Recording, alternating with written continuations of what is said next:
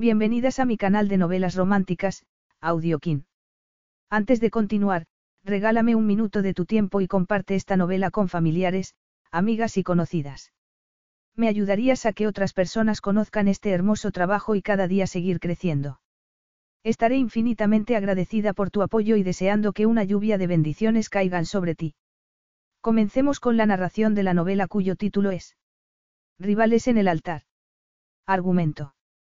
No sería solo una noche con su enemigo, sino toda la vida. Se suponía que la reina Agnese no podía casarse con el príncipe Sebastián, que tenía fama de mujeriego. No obstante, se había visto obligada a asistir a una cena benéfica con él, y allí había estallado la explosiva química que había entre ambos. Seb se había prometido que no se casaría jamás por lo infeliz que había sido en el pasado, pero sí estaba dispuesto a hacer cualquier cosa por proteger a Agnese. Ambos se habían enfrentado a desengaños por separado, pero en esos momentos el amor que empezaba a nacer entre ellos podía ayudarlos a afrontar su mayor desafío juntos, si de verdad se permitían creer en el amor. Capítulo 1. No, no y no.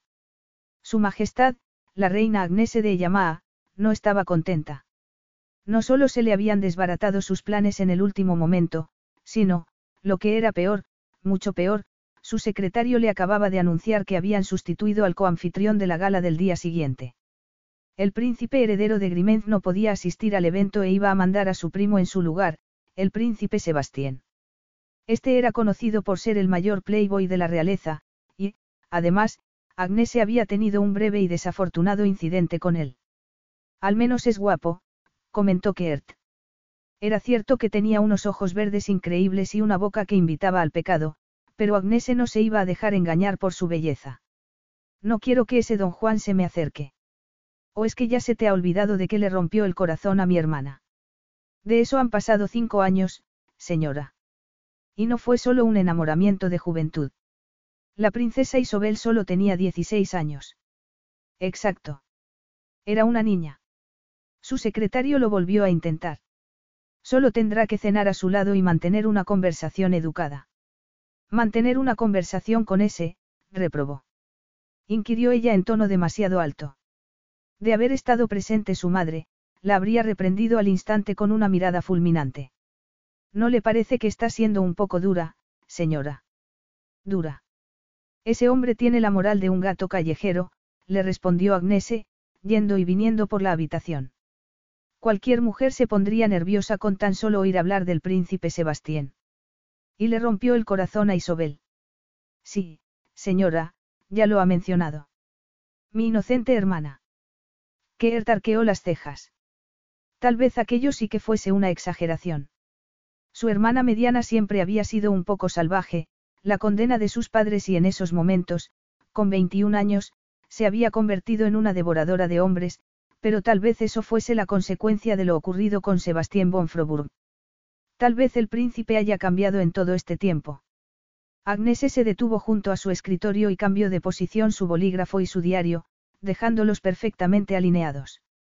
Cinco años no son nada para un hombre como él, murmuró.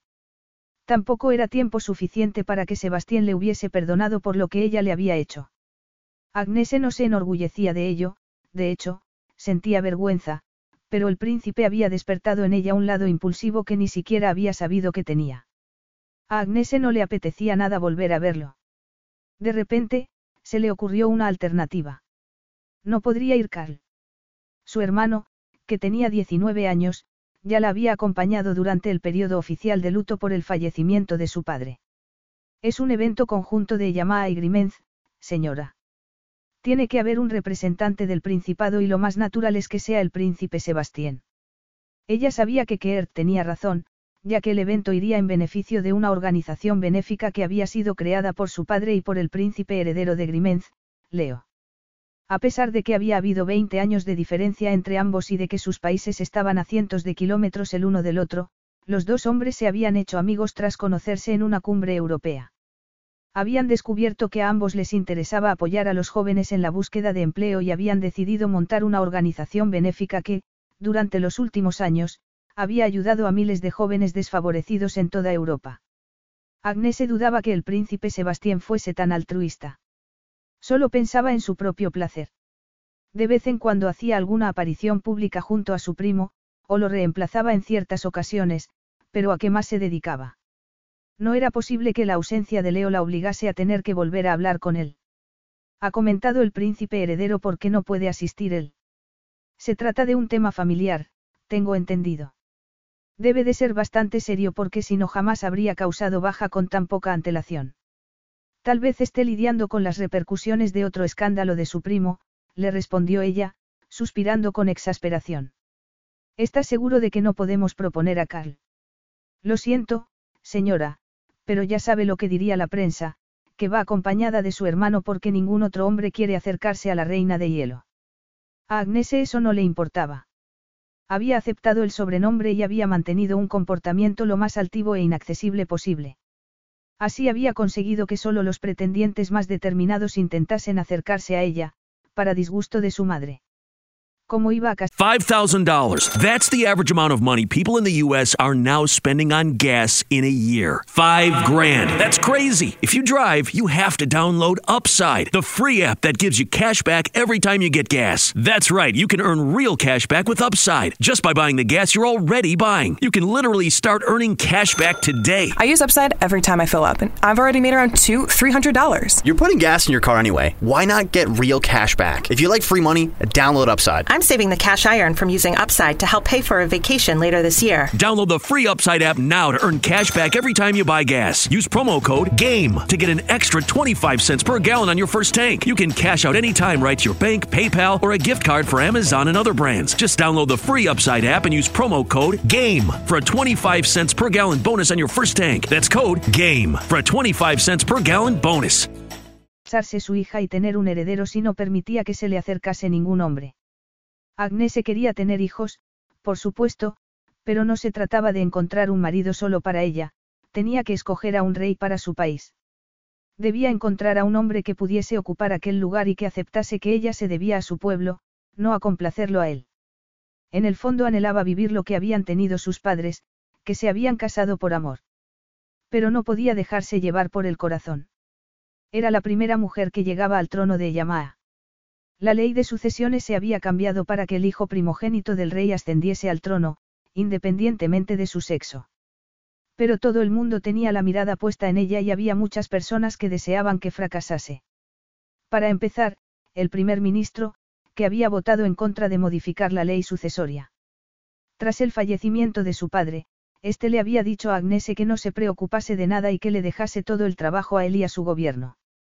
Pero su querido padre no la había educado así. Su padre había creído en ella y en su capacidad para reinar y Agnese tenía que estar a la altura. Su padre también había estado seguro de que encontraría una pareja dispuesta a ser su consorte, una pareja que la amaría tal y como era y no por lo que era. Alguien a quien ella también amaría. Agnese no estaba tan segura.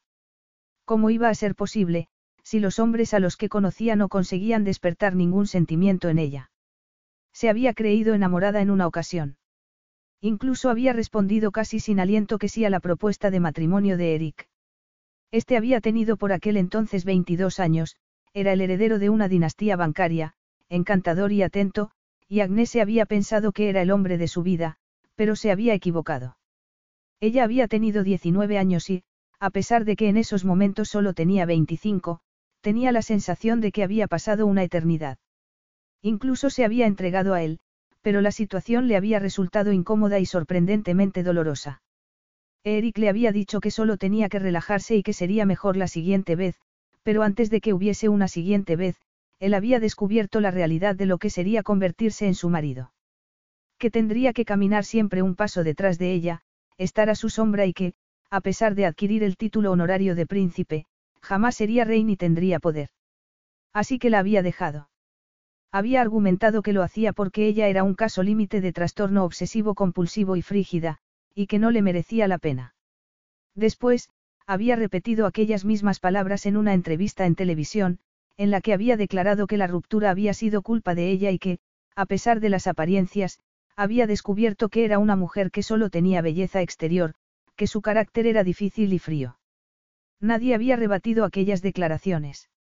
La política de Palacio era guardar silencio en todo lo relacionado con asuntos personales. Sin embargo, Agnese se había quedado devastada.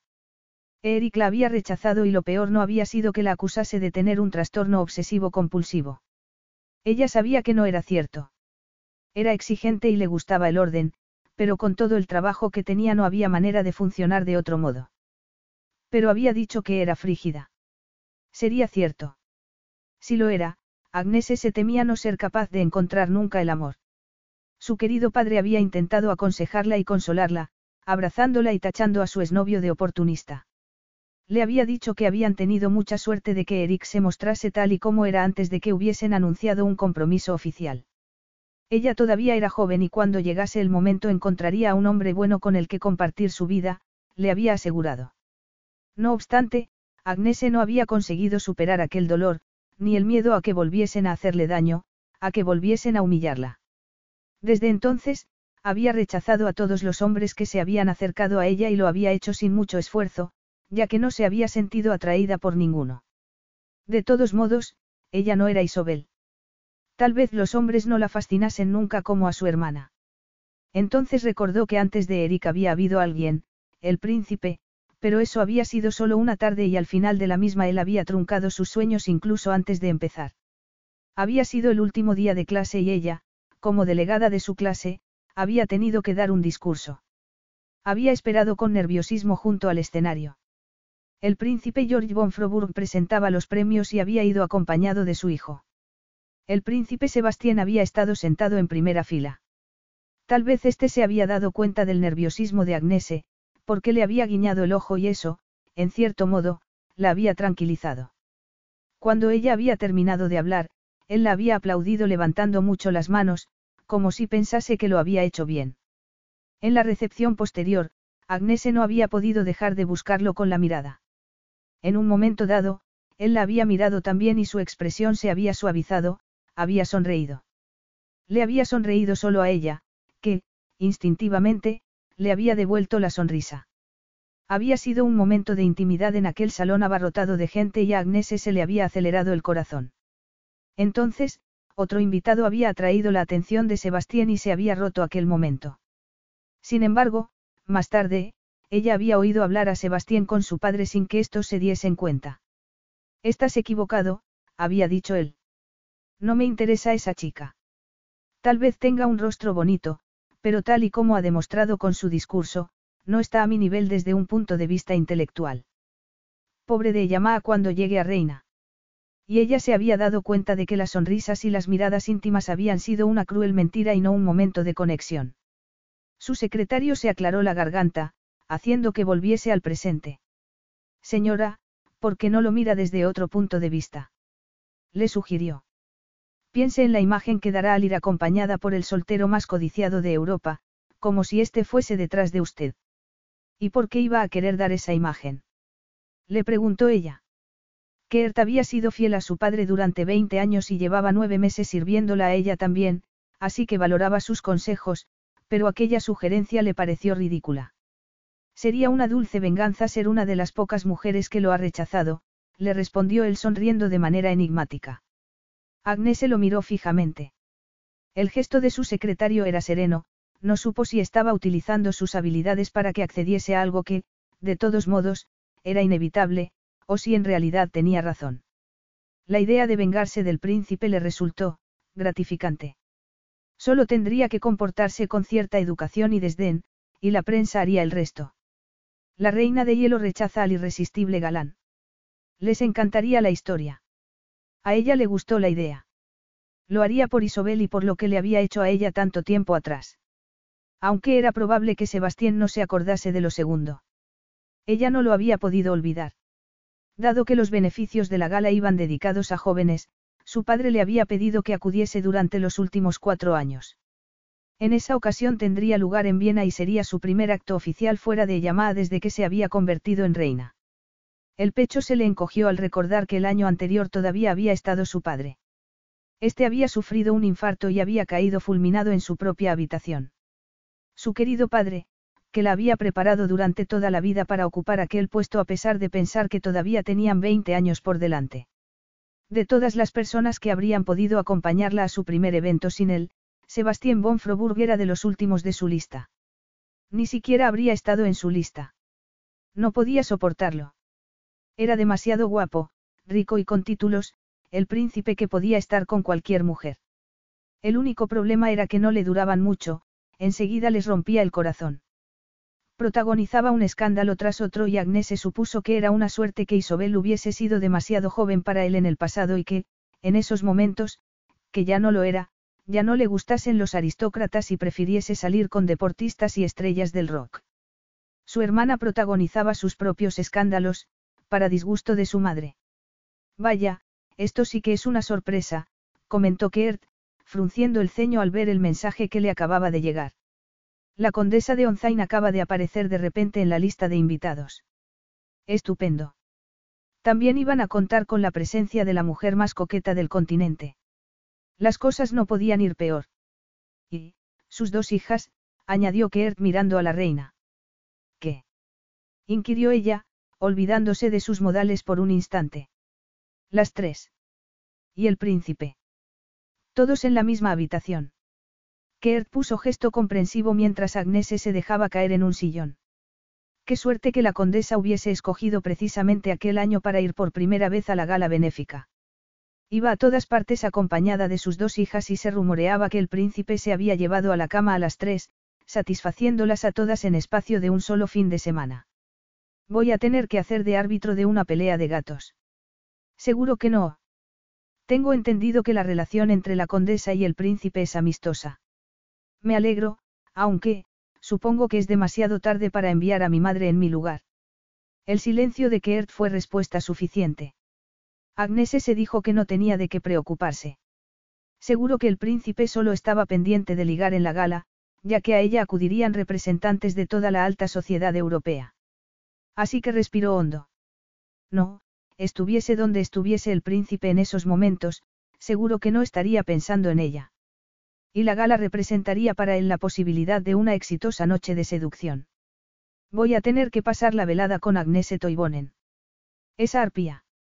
Ni pensarlo. La irada respuesta retumbó en el despacho del príncipe heredero de Grimenz. Aquella reacción era tan poco habitual en el príncipe Sebastián von Froburg que el resto de presentes se quedaron de piedra. Venga, no es tan mala, le dijo su primo Leo, que era quien le había pedido el favor. A excepción de ese desafortunado incidente, es todo un modelo de prudencia. Seb no estaba de acuerdo. No recuerda sus insultos. Me llamó Piojo y me dijo que no le llegaba a la suela del zapato. Seb se interrumpió y respiró hondo. Aquellos comentarios le habían dolido. Por muchos motivos. Eso lo dijeron los medios de comunicación. No podemos estar seguros de que fuesen sus palabras exactas, argumentó Leo. No, pero todos sabemos que me dio un puñetazo con el anillo real puesto. Me ha dejado marcado de por vida y tú quieres que socialice con ella. No me puedo creer que me lo hayas pedido. Violetta está embarazada. Al oír aquello, Sebastián dejó de pelear. Violetta era la esposa de Leo desde hacía dos años y todo el mundo la adoraba, incluido Seb. Habría sido capaz de cualquier cosa por ella. Además, la pobre Violetta había sufrido dos pérdidas en los dos últimos años y lo único que deseaba era darle un heredero a su marido. De no ser así, Max, el hermanastro de Seb, heredaría el trono. Y, si esto ocurriese, él sería el segundo en la línea sucesora, y eso era lo último que todo el mundo quería. Sobre todo. El pueblo no te quiere, le había advertido su padre. Nunca te querrá. Además, no te necesita. Tienen a Leo y a Max. Tú no tienes nada que ofrecer. Había muchas maneras de maltrato. Una de ellas era un padre diciéndole a su único hijo que no valía nada. Toda su familia lo había rechazado, salvo Leo. ¿Por qué iba a pensar el pueblo de un modo diferente? Se apartó aquellos pensamientos de su mente. ¿De cuánto crees que está? Le preguntó a su primo. Pienso que de tres meses, pero todavía no me lo ha contado. Me parece que quiere hacerlo hoy. Esa noche era el aniversario del primer intento de boda de Leo y Violetta, en el que ella había salido huyendo con el vestido de novia puesto. Por aquel entonces habían sido dos extraños obligados a casarse por sus familias y que después, irónicamente, se habían enamorado. Le ha dado la noche libre al servicio y va a cocinar ella, le contó Leo. Va a preparar su especialidad, espaguetis al pomodoro. Y me estás pidiendo que me humille ante el mundo solo porque tu esposa va a cocinar. Solo cocina cuando tiene algo importante que contarme. La prensa va a volver a hablar del incidente, le dijo Seb, pasándose una mano por la mandíbula. Leo hizo una mueca. Sé lo que te estoy pidiendo. Sé que va a ser duro y no te lo pediría en otras circunstancias, pero si Violetta me lo cuenta esta noche, no quiero dejarla sola mañana. Ya sabes cómo va a estar. Sí, Seb sabía que, aunque aparentemente estuviese bien, en realidad estaría nerviosa. Y su primo tendría que ser fuerte por los dos. Seb sabía lo complicado que podía llegar a ser un embarazo, su propia madre había fallecido en el parto. Ese era uno de los motivos por los que no quería casarse. No se sentía capaz de vivir con el miedo y la culpa en caso de que algo fuese mal. Y podía ir mal. Así que no podía negarse a hacerle aquel favor a Leo. Jamás decepcionaría a su primo, que había sido como un hermano para él cuando el resto de su familia lo había rechazado.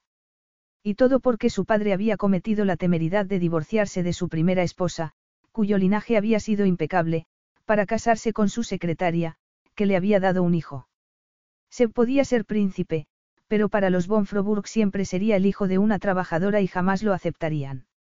Desde que Leo se había casado, él había empezado a tener más relación con Max, pero solo porque había hecho mucho esfuerzo. Se lo debía todo a Leo y tenía que estar a la altura. Podía pasar una noche con su némesis, la reina Agnese de Yamaa. Un nombre tan rimbombante para una mujer que no valía nada. Bueno, era bella, extraordinariamente bella. Era de complexión delgada, tenía los ojos azules y el pelo brillante y dorado. Cualquier hombre podía perder el sueño por ella y muchos lo habían hecho. Para empezar, su exprometido, que había aparecido con lágrimas en los ojos delante de la prensa para anunciar el fin de su compromiso. Al parecer, habían tenido diferencias irreconciliables. Desde Palacio se había mantenido un mutismo absoluto acerca del tema, pero eso no había evitado que la prensa especulase con la reina de hielo, en especial, después de que Eric diese una entrevista a una importante cadena de televisión, en la que había sugerido que era una mujer difícil de complacer. Fuese cual fuese la verdad, se consideraba que la entrevista no había sido precisamente un acto de caballerosidad. Sin embargo, su comprensión había disminuido cuando, dos meses después, ella le había dado un puñetazo. Tal vez Eric hubiese huido al descubrir los comportamientos agresivos de la princesa. Aunque, que se supiese, se era el único con el que se había comportado así. Después de aquello, había vuelto a ser un ejemplo de serenidad. El rey de Yamá había sido un monarca ejemplar y muy querido y, a pesar de que se trataba de una monarquía constitucional, el país había prosperado mucho con él en el trono. Su hija tenía un papel complicado. Y era toda una belleza. Seb, al que le resultaba sencillo atraer a mujeres muy bellas, no quería saber nada de la reina de Yamá. Ni siquiera aunque, en una ocasión, una tarde soleada, la hubiese visto brillar bajo el sol y se hubiese sentido como si acabase de ver a un ángel. Un ángel que, aunque él también fuese príncipe, estaba fuera de su alcance. Porque, a pesar de su título, solo era el segundo hijo de un segundo hijo, mientras que Agnese descendía de la realeza por ambas partes y era la primera en la línea sucesoria al trono de un reino muy antiguo. Estaba por encima de él en todos los aspectos. Seb se metió las manos en los bolsillos y frunció el ceño mientras miraba por la ventana. Era una suerte que la reina le hubiese demostrado que no era ningún ángel. ¿Te has preguntado si el problema no será en realidad que te gusta como mujer?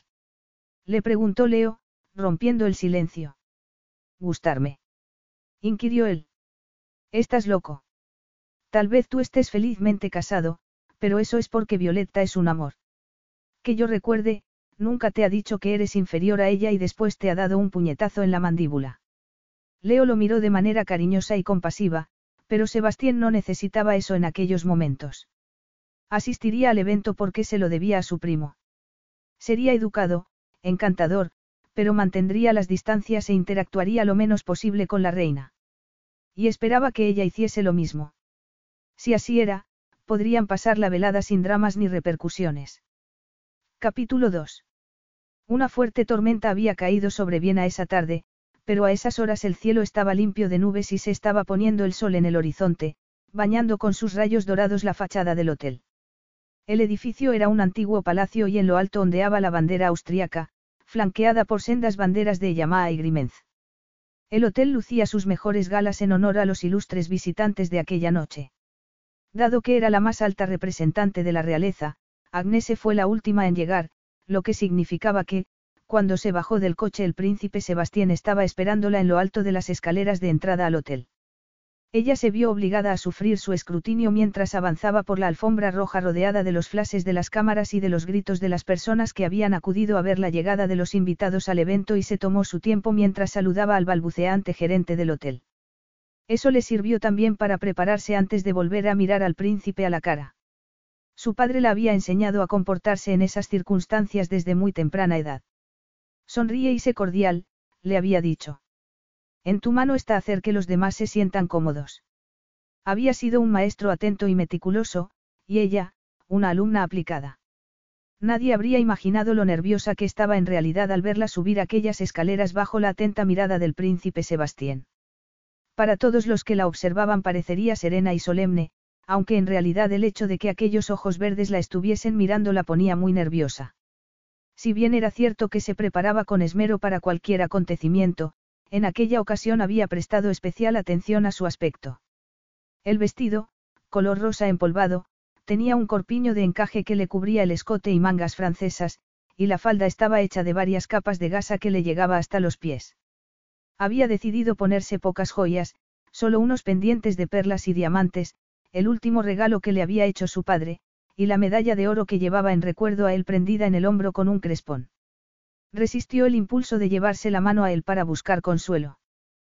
Podía hacer aquello. Tendría que saludar a los invitados y, después, dar el discurso que había escrito varios días antes y practicado hasta la perfección. Después, la cena. No iba a ser tan duro. Al llegar a lo alto de las escaleras, agradeció que su doncella hubiese insistido en hacerle un peinado más elaborado de lo que ella le había pedido en un principio. Sé que todavía estamos de luto, pero así está sobria y sexy al mismo tiempo, le había dicho Dorel. El príncipe se va a quedar sin habla al verla. Eso espero, pensó Agnese mientras aparecía ante sus ojos un par de brillantes zapatos negros. Levantó la mirada despacio por las largas piernas, las caderas delgadas, la cintura, subió por la chaqueta del smoking que cubría sus anchos hombros, por la camisa blanca hasta llegar al cuello moreno. Ningún hombre tenía derecho a ser tan guapo así vestido. Agnese prefirió no detenerse en lo siguiente que se le pasó por la cabeza, cómo estaría sin la ropa. Entonces se vio obligada a mirarlo a la cara. Él estaba sonriendo. Tenía unos labios generosos, sensuales, y a ella le dieron ganas de sacar la lengua para humedecerse los suyos, que se le habían quedado secos de repente. Su pelo moreno brillaba bajo las luces, lo llevaba corto en los lados y algo más largo en la parte de arriba, peinado hacia un lado. Agnese intentó no fijarse en la pequeña cicatriz que tenía en la perfecta mandíbula. Aunque algo tan trivial no podía estropear a un hombre tan atractivo. Como mucho, le daba un toque peligroso. Vestido de smoking era el chico malo perfecto y a ella le costó apartar la mirada. A juzgar por la intensidad de la de él, también le estaba gustando lo que veía y, a pesar de sus buenos propósitos, Agnese no pudo evitar ruborizarse y sentir que le faltaba el aliento mientras le tendía una mano. Buenas noches, Majestad, la saludó él en su idioma, con un leve acento francés. Agnese se lo podía haber imaginado. Entre sus múltiples talentos, el príncipe de Grimenza había sido educado para dominar varias lenguas. Tomó su mano y se inclinó ligeramente ante ella. Sus modales eran impecables, era un hombre encantador y, a pesar de que Agnese lo conocía bien, le pareció muy galante. Sintió que se estremecía de placer muy a su pesar. Le respondió en voz baja y ambos posaron para las fotografías. Ella no pudo evitar recordar las últimas que les habían hecho juntos, bueno, no exactamente juntos, sino ella alejándose y él con la mano en la mejilla y con gesto sorprendido. Sintió que se moría de vergüenza al pensar en aquello. Si él lo estaba haciendo también, no se le notaba. Está muy bella esta noche, señora, le dijo, ofreciéndole el brazo. Agnes se apoyó los dedos en su manga y fingió que no sentía nada por él, que no se estremecía cada vez que se tocaban y que no había respirado hondo para aspirar su olor. Era más alto, fuerte e intimidante de lo que ella había recordado y no pudo evitar sentir aquello. No se le había olvidado lo que le había hecho a Isobel, ni lo había perdonado. Todavía recordaba sus duros comentarios. No, no podía ser cordial con aquel hombre. Ella sonrió educadamente mientras murmuraba. Le agradecería que evitase sus comentarios vacíos. Un hombre con su reputación debe de estar tan acostumbrado a hacerlos que ya no significan nada. No me los creo. Notó que él se ponía tenso, pero lo vio sonreír también. Un hombre con mi reputación conoce bien a las mujeres, le respondió. Y aprecia la belleza verdadera cuando la ve. Así que, tal vez, debería creerme. A pesar de que Agnés se llevaba mucho tacón, él era tan alto que tuvo que levantar el rostro para mirarlo a la cara y eso la hizo ser consciente de su propia feminidad. Él, por supuesto, volvía a sonreír. Era la fantasía de cualquier mujer, si se pasaba por alto su promiscuidad, por supuesto. Agnese se preguntó cuántas invitadas a la gala de aquella noche habrían estado en su cama. Si los rumores eran ciertos, al menos, tres. Llegaron al elegante salón en el que iba a tener lugar la recepción. La luz de las lámparas de araña se reflejaba en los espejos que cubrían las paredes y en los rostros de los importantes asistentes que habían pagado más para tener el privilegio de saludar a los invitados de honor. Se oyó un murmullo cuando llegaron juntos a la puerta. La reina de hielo y el Playboy, juntos después de lo ocurrido. La velada se había vuelto mucho más interesante de repente. Cuando Agnese había asistido a aquel evento el año anterior con Leo, se habían separado en ese momento para intentar saludar a todos los invitados entre los dos, pero cuando intentó alejarse de Sebastián, éste la agarró de la mano para que siguiese apoyada en su brazo y la obligó a avanzar a su lado. Que empiece el espectáculo, murmuró. Piense en el dinero que se van a gastar en la subasta. Su mano estaba caliente y era fuerte y Agnese se estremeció y no fue capaz de decirle que no. Había sido anfitriona junto a Leo en cuatro ocasiones antes. Un príncipe von Froburg siempre le daba caché a un evento. En general, cualquier miembro de la realeza lo hacía, pero aquellos primos tenían un atractivo especial, eran encantadores, inteligentes y muy guapos. No obstante, la cercanía de Leo nunca había hecho que se le acelerase el corazón de aquella forma. Una de las invitadas rompió el protocolo y se acercó a ellos. Enfundada en un vestido rojo con una abertura en el muslo y emanando estilo chic francés, la condesa de Onzain se pavoneó ante ellos. Tenía 20 años más que él, pero lo devoró con la mirada como si se tratase de una leona hambrienta estudiando a un ñu. Apoyó una mano en el pecho de Sebastián y le dijo. Está tan guapo como siempre, Alteza. Agnese sintió el extraño impulso de interponerse entre la condesa y su presa, como si él no fuese capaz de defenderse solo. Y más. Lo demostró cuando llegaron las hijas de la condesa, que lo rodearon y compitieron por su atención. No tenían vergüenza. Él les dedicó una sonrisa, les tomó la mano y se la acercó a los labios para plantar un exagerado beso. Agnes se puso los ojos en blanco. Él tampoco tenía vergüenza. Por fin, Sebastián pareció recordar su presencia y se giró hacia ella. Condesa, señoritas, permíteinme que les presente a mi acompañante esta noche, Su Majestad la Reina Agnese de Yamaa. Las hermanas se inclinaron ante ella y la condesa agachó la cabeza. Su acompañante es un ejemplar magnífico, ¿verdad, Majestad? Comentó la última. Espero que no pretenda monopolizar su atención toda la velada. Siento contradecir a Su Alteza, pero no soy su acompañante, ambos somos anfitriones, nada más. Y no soy de esa clase de mujeres a las que les gusta llamar la atención de, un animal salvaje, condesa, le respondió Agnese, soltando el brazo de Sebastián. Estoy encantada de dejarlo en libertad. La condesa se echó a reír. Pobre Sebastián. Al parecer, no impresionas nada a su majestad. Estarás perdiendo tu toque. Antes de que Agnese pudiese alejarse de ellos, el príncipe la agarró de la mano y le dio un beso en ella mientras le dedicaba una mirada seductora. Estaré encantado de volver a estar en cautividad si me lo pide. No tiene nada más que avisarme. Ella apartó la mano y se marchó, uniéndose al primer grupo de invitados con el que se encontró. Durante la siguiente hora, charló animadamente y sonrió, era su deber. Y a pesar de que estuvo observando a todas las mujeres a las que el príncipe miraba y besaba la mano, pensó que no era asunto suyo y que cuando terminase la velada se olvidaría del extraño efecto que Sebastián von Froburg estaba teniendo en ella. Seb la dejó marchar, aunque su instinto le pidiese que fuese a buscarla y la mantuviese a su lado. Era una belleza altiva y exasperante. Él había pensado pasar por alto su último incidente. Estaba allí en representación de Leo y de Grimenzi y no podía olvidarlo, pero la reina había abierto fuego nada más verlo y lo había despreciado, para diversión de la condesa y a pesar de sus intentos de ser complaciente. Si se hubiese tratado de cualquier otra mujer, le habría dado la espalda y se habría marchado desde el primer momento, pero la reina de Yamá no era una mujer cualquiera y lo cierto era que cuando la había visto salir del coche para acercarse a él por la alfombra roja él se había olvidado por un instante de quién era. La reina le había cortado la respiración. Le había parecido perfecta de la cabeza a los pies. Las mejillas, la barbilla, la boca. ¿Qué boca? Unos labios hechos para besar. La joven que lo había golpeado un tiempo atrás se había convertido en una verdadera diosa. Era todavía más impresionante de lo que él había recordado. La había visto saludar al gerente del hotel, que también se había quedado deslumbrado con ella, y no era de extrañar. Después, había dudado de manera casi imperceptible al llegar a su lado. Sebastián se había dado cuenta de que le temblaba ligeramente la mano al saludarlo, y había despertado en él el instinto masculino de protección. Tal vez también porque era su acompañante oficial aquella noche.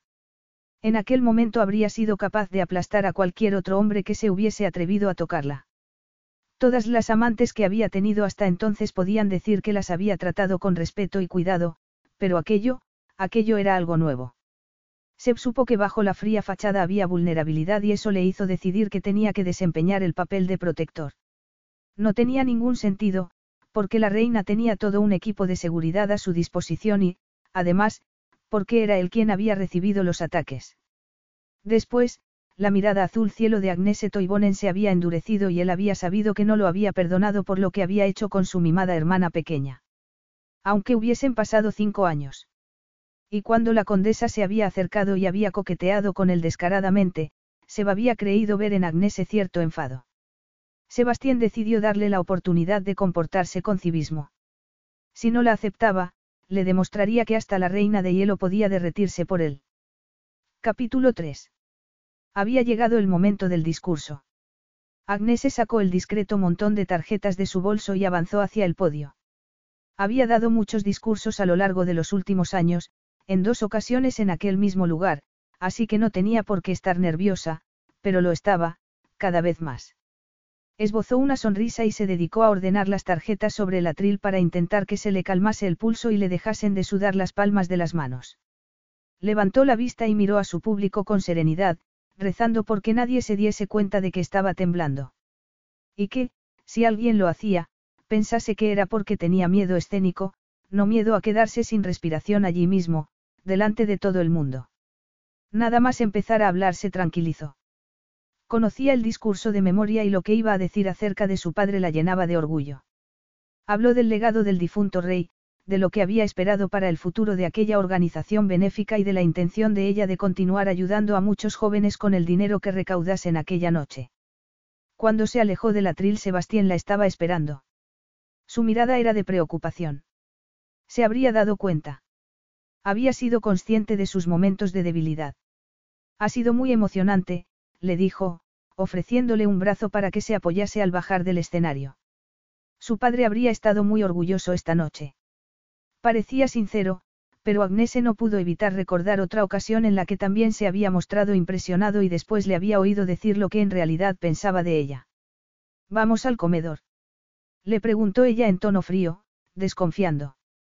Ya no sentía miedo ni tenía náuseas, así que casi no se apoyó en su brazo y apartó la mirada de la de él. El príncipe no podía darse cuenta. Nadie podía hacerlo. La primera reina de Yamá no podía mostrarse débil ante nadie. Tienes que estar a la altura, Agnese, pensó. No entiendo que no hayan enviado a su hermano esta noche, comentó. A Max. No está hecho para esto. Los invitados habrían pedido que les devolviesen el dinero. Y supongo que usted va a conseguir todo lo contrario, no. Le dijo ella. Sebastián sonrió y le aseguró que esa era su idea. Ella quiso menospreciarlo, pero no pudo. Aquella gala estaba diseñada para atraer a personas con mucho dinero y el equipo organizador había hecho todo lo posible para dar un buen espectáculo. El salón de baile ya era en sí un lugar impresionante, con las paredes cubiertas de espejos, los techos bordeados de estuco dorado y una imagen pintada en el centro, en aquel caso representando el mito de Cupido y Psique, pero las flores, las estatuas y la impactante iluminación hacía que fuese todavía más impresionante. Los decoradores habían continuado con el tema del techo y habían colocado una enorme escultura de los amantes en el escenario y una estatua de Cupido con un arco dorado encima de las mesas. Mientras Sebastián la ayudaba a sentarse, Agnese se fijó en que la flecha de su Cupido estaba dirigida hacia su asiento y la fulminó con la mirada mientras colocaba el tul de su falda. Sebastián se sentó y ella pensó que tenía una belleza oscura, como si se tratase de un dios del infierno. Fascinante, peligroso y prohibido. Sin duda, prohibido. Los Playboys no eran para reinas que intentaban ocupar un lugar serio y digno en el mundo. Por atractivo que fuese el príncipe. Sirvieron la cena y la condesa, que también estaba sentada a su mesa, a la izquierda de Sebastián, monopolizó toda su atención. Él pareció contento, charló con ella, rió y demostró cierta complicidad. No pareció importarle que ella le tocase el brazo, o que incluso bajase la mano a su muslo y la dejase allí. Eso tampoco molestó a Agnese. ¿Por qué iba a hacerlo? Ella estuvo charlando con un duque mayor que la deleitó con un monólogo acerca del ciclo vital de las abejas albañiles. Fascinante. Cuando llegó el momento de la subasta, que iba a ser animada por su coanfitrión, Agnese descubrió que Sebastián no solo había cautivado a la condesa, sino a todo el comedor. Enseguida tuvo a todo el mundo comiendo de su mano y vaciándose los bolsillos. Los cursos impartidos por conocidos cocineros, las vacaciones en islas privadas, las sesiones de coaching con estrellas del tenis, todo alcanzó cantidades de dinero indecentes. Sebastián coqueteó, bromeó y fingió decepción cuando la cantidad no le parecía suficiente. Incluso ella pujó por una sesión de fotografías con un conocido fotógrafo que pensó en regalar a Isobel, pero el subastador de palacio le sonrió con picardía para que supiese que él iba a conseguir la sesión pujando por un precio más alto. He pagado cuatro veces el valor de la sesión de fotografía, comentó Agnese cuando la subasta hubo terminado y empezaba el baile. Era evidente que no necesitaba halagos, él solo ya se sentía muy satisfecho de su trabajo. La miró con los ojos brillantes. Y los jóvenes que van a recibir la ayuda van a estar muy agradecidos. Eso la enterneció. Por supuesto, no me arrepiento en absoluto. Sé cuánta falta hace ese dinero. Nuestra vida está llena de privilegios. No podemos ni imaginar cuánto sufren otras personas con menos suerte. Yo sí puedo, le contestó él y después apretó los dientes. Hemos crecido los dos rodeados de lujos. ¿Cómo es posible que? Agnese se interrumpió al darse cuenta de que su tono era frío y cruel. No se trata solo de carecer de objetos materiales. No todos tenemos la suerte de haber tenido un padre cariñoso, Majestad, le contestó él. Aquellos ojos vacíos de emoción no parecían los del hombre al que había visto reír unos momentos antes, ni de los del hombre hedonista al que ella había creído conocer. Tenía Sebastián von Froburg un pasado oscuro. ¿Cómo era el hombre que había realmente detrás de sus buenos modales y de aquella cara bonita? Parecía tranquilo mientras las parejas empezaron a llenar la pista de baile, pero Agnese se dio cuenta de que tenía la mandíbula apretada y sintió el impulso de acariciarle el brazo, pero se contuvo. La extraña tristeza que había creído ver en sus ojos había sido fruto de la luz, o tal vez fuese ella la que estuviese demasiado sentimental. El pequeño cupido que había encima de la mesa brilló y ella alargó la mano y lo cambió de posición para que su flecha dejase de apuntarla. Cuando volvió a sentarse Sebastián la estaba observando. Ya no había melancolía en su mirada y había recuperado la sonrisa de Playboy. Él miró la estatuilla y después a ella, y sonrió todavía más. Se estaba burlando de ella. De repente, a Agnese se le aceleró el corazón. Por lo general podía controlar aquellas reacciones, lo haría como lo hacía siempre y el momento de desasosiego empezaría a pasar, pero no lo estaba consiguiendo. En el dedo meñique de la mano izquierda llevaba el sello de oro y un rubí que le habían regalado por su 18 cumpleaños, como a todos los herederos de Yamaha. Lo hizo girar una y otra vez y entonces se dio cuenta de que Sebastián también se fijaba en aquel gesto. Era el anillo que le había hecho la cicatriz en la mandíbula. Puso la otra mano sobre el anillo y buscó desesperadamente con la mirada encima de la mesa que tenía delante. Entre los restos de la cena vio su copa de vino blanco, otra de champán, ambas intactas, una botella de agua con gas fría y, al lado, otra copa vacía. Lo puso todo en fila y sintió que se le empezaba a calmar el pulso por fin, pero necesitaba agua y la que había en la mesa no le servía. Llamó a un camarero. ¿Puede traer agua sin gas, por favor? Del tiempo. Con un hielo y una rodaja de lima. El camarero se alejó y el hombre que tenía al lado rió suavemente. ¿Tienes algún problema con la bebida que he pedido? Le preguntó ella. Eso no es una bebida, es lo que pediría alguien en proceso de desintoxicación. Ella se obligó a mostrarse tranquila y lo miró de arriba abajo como si su proximidad la repugnase. Tal vez sienta que es lo que necesito. Tal vez, Majestad, lo más sensato en estos momentos sería retirarse. Ella lo fulminó con la mirada. Una Toibonen nunca se retira. Un Froburg tampoco. Si lo que quiere es pelea, que es lo que parece estar buscando toda la velada, tal vez la encuentre. Y le advierto que yo siempre intento ganar. Sofía, la mayor de las hermanas Onzain, pasó junto a su mesa de la mano de un hombre, de camino a la pista de baile, y se quedó mirándolos un instante. Aunque, en vez de pelear, supongo que podríamos bailar, comentó Sebastián. ¿Bailar con usted? Le preguntó Agnese sin inmutarse a pesar del brillo de sus ojos.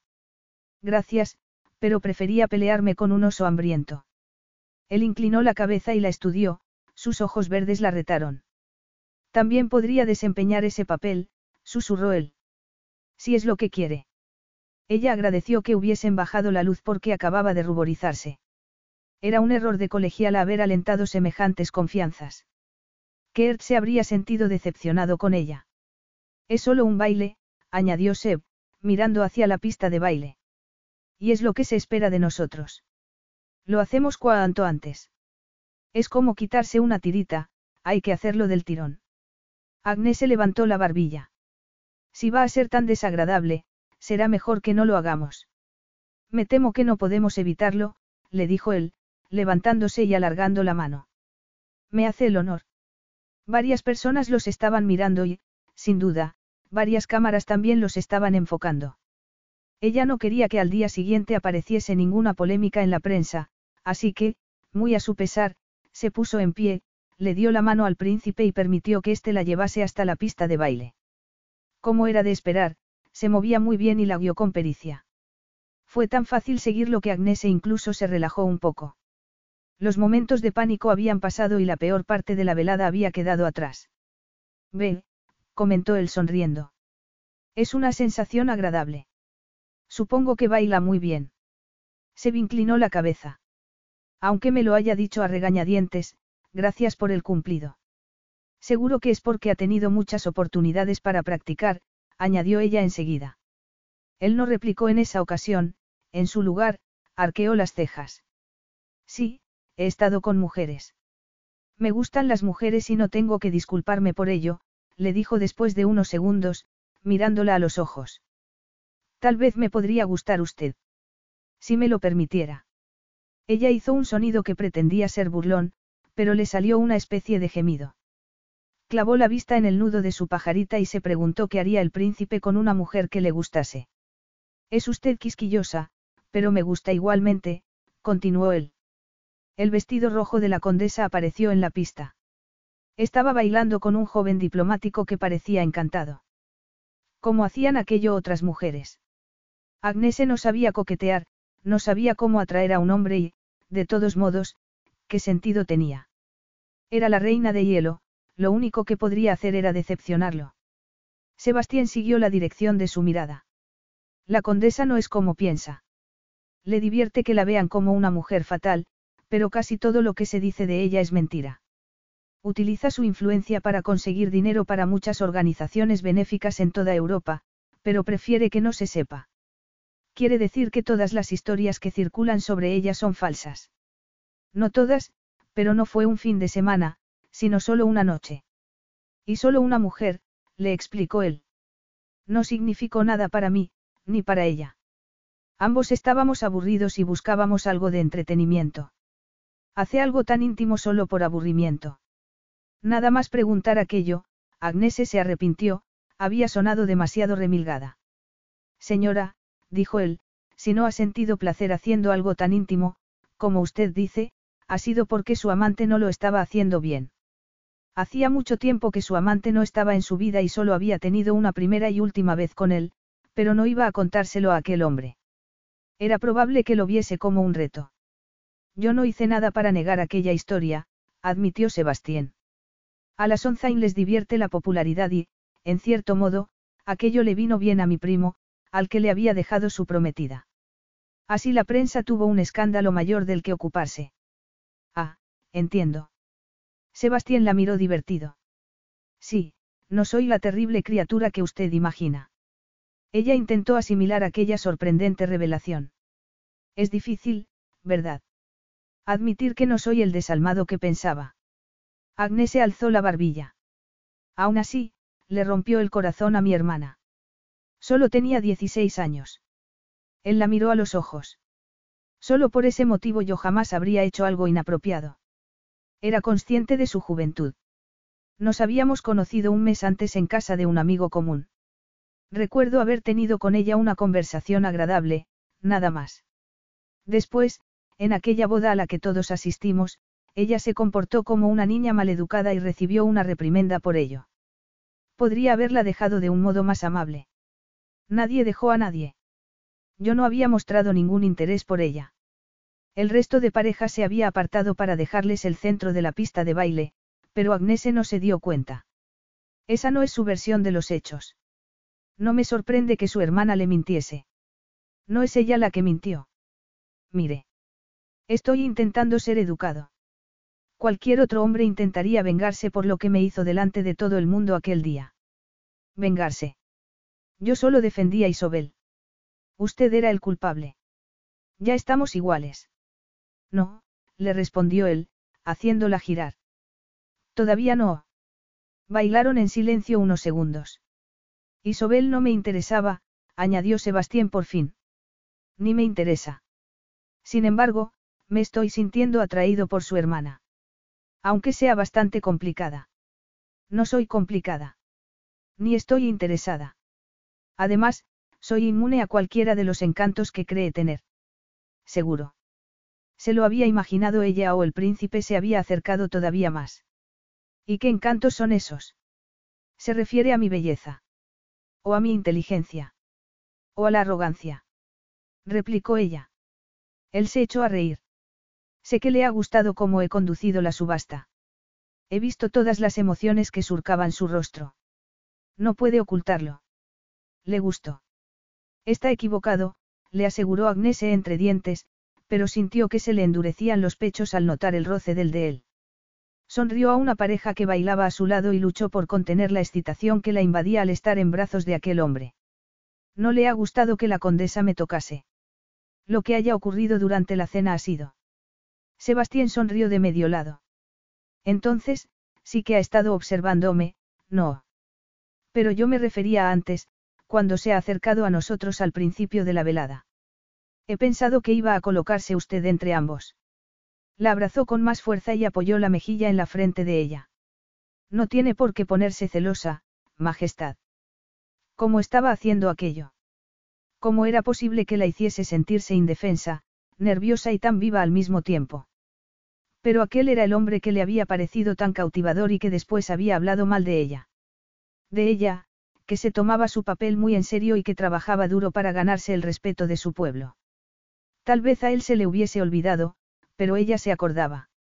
A pesar de lo que había descubierto de él un rato antes, seguía siendo un hombre que utilizaba su título para sacar provecho, que disfrutaba de su estatus y no admitía ninguna responsabilidad que éste implicase.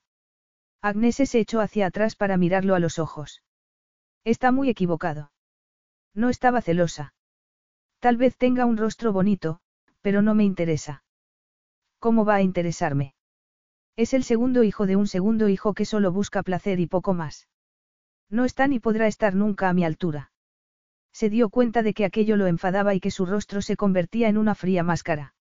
Ella no había pretendido insultarlo y se había arrepentido al instante, pero estaba intentando lidiar con las reacciones de su propio cuerpo.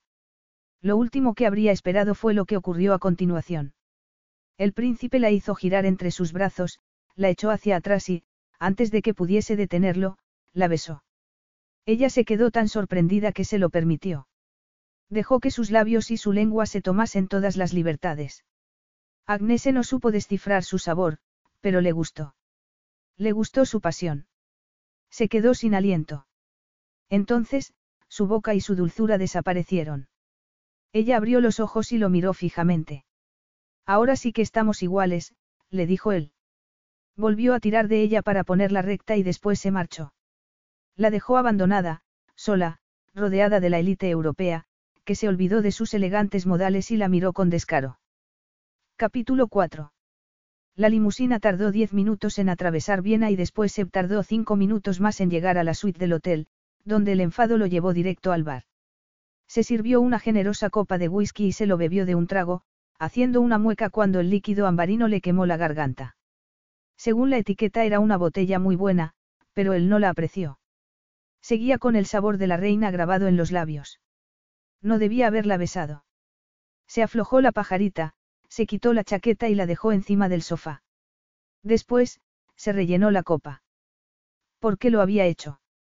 Porque ella lo había ofendido, lo había despreciado.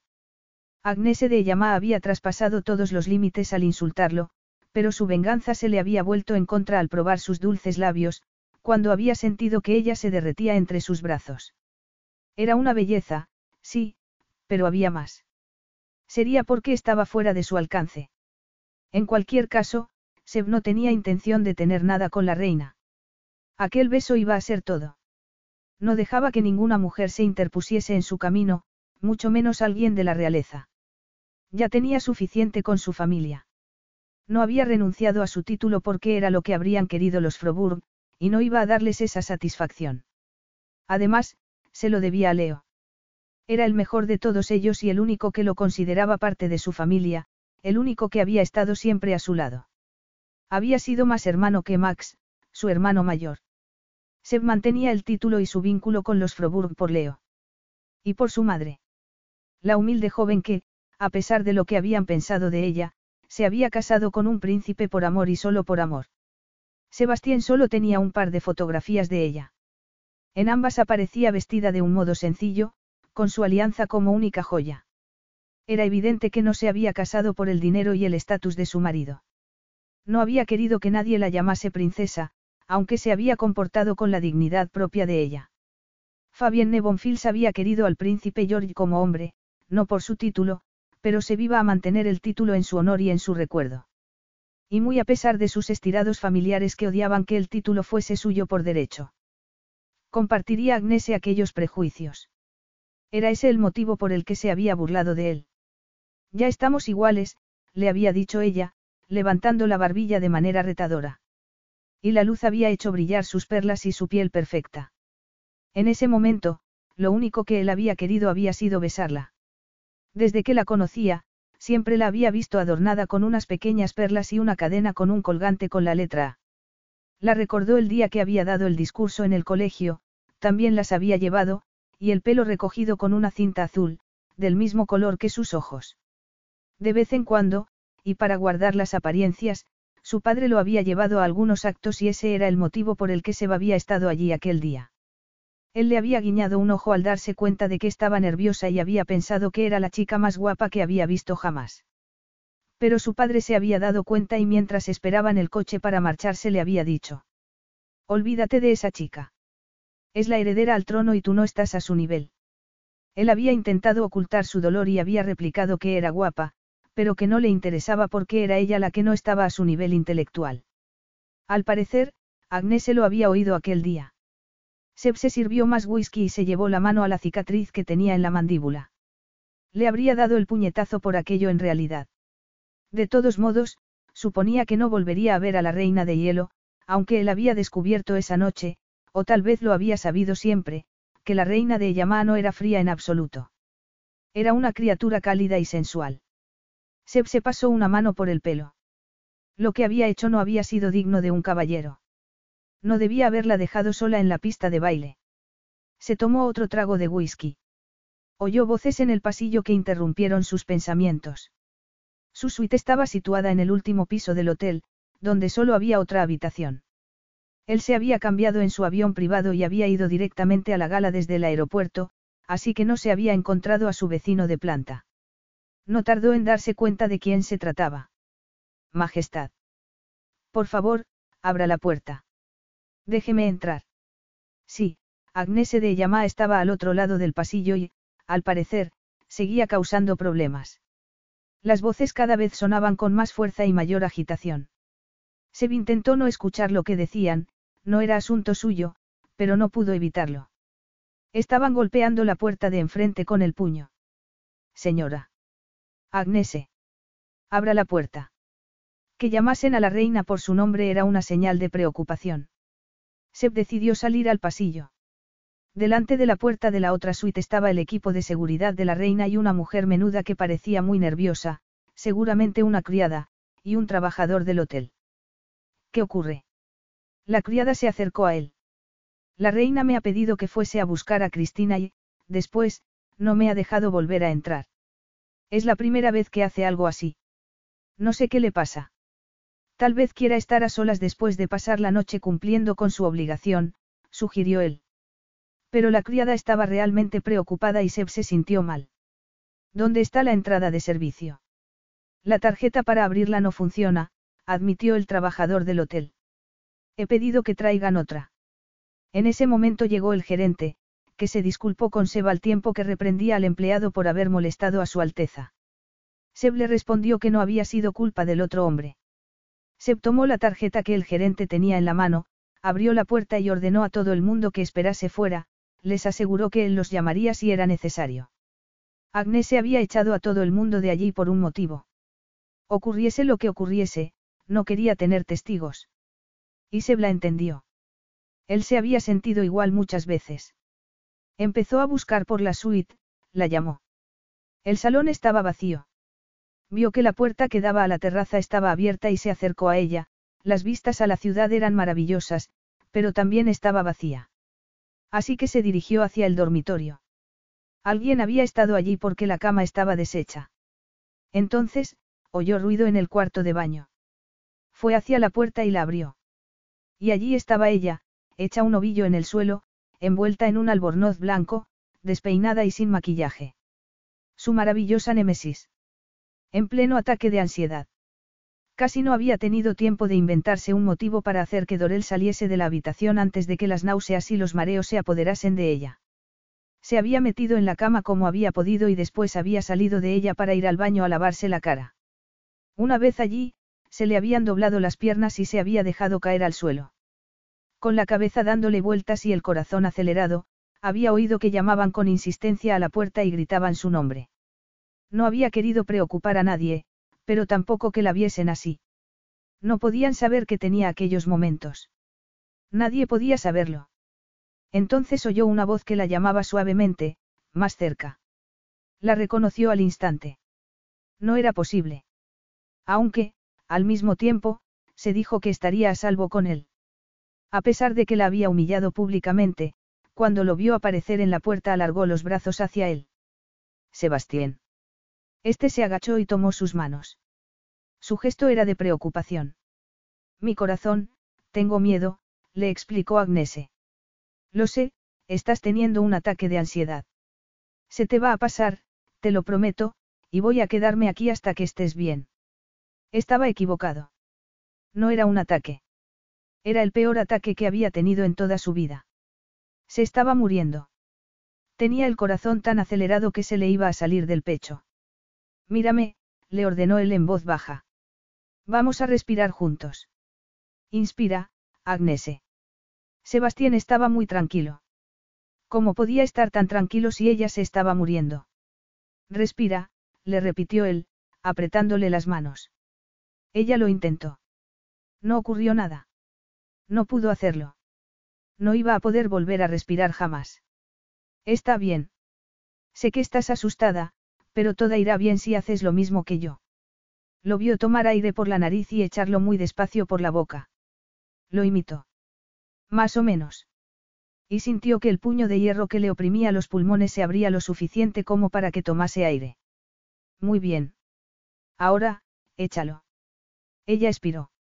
Todavía tenía la sensación de que se iba a ahogar, pero Sebastián continuó respirando muy despacio y dándole instrucciones. Ella lo imitó mientras se aferraba a sus manos como si se tratasen de un salvavidas. Poco a poco notó que volvía a respirar. Ahora, dime cinco objetos que puedas ver, le pidió él. ¿Qué? Agnese no entendió por qué le pedía aquello. Su prioridad era respirar. No es la primera vez que veo esto, le dijo él. Colaboro con una organización benéfica que trabaja con enfermos mentales. Ahora, dime cinco objetos, Agnese. Ella intentó procesar aquello. El Playboy colaboraba con una organización benéfica. Eso la sorprendió tanto que empezó a responder a su pregunta. A ti. Muy bien. ¿Qué más? La habitación todavía estaba girando a su alrededor, pero Agnese intentó concentrarse. Un grifo dorado. Bien. ¿Qué más? Dos, dos grifos dorados.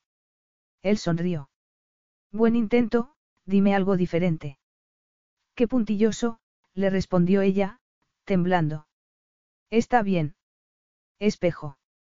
Bañera. Y toalla. Su corazón por fin se estaba calmando. Buena chica. Ahora, cuatro cosas que puedas oír. A alguien que es muy pesado. Me lo vas a agradecer. ¿Qué más? Mis dientes. Otra más. El aire acondicionado, añadió ella sin que le temblase la voz. La pared que tenía detrás separaba el baño del pasillo que había fuera de la suite y oyó a Darel discutiendo con Cristina. A mi criada gritando. No me extraña. Nos has dado un buen susto. Lo siento. Agnes notó que volvía a respirar. Se dio cuenta de que Sebastián estaba serio. Y que la estaba tratando con amabilidad. Perdiste a tu padre y te convertiste en reina a la vez.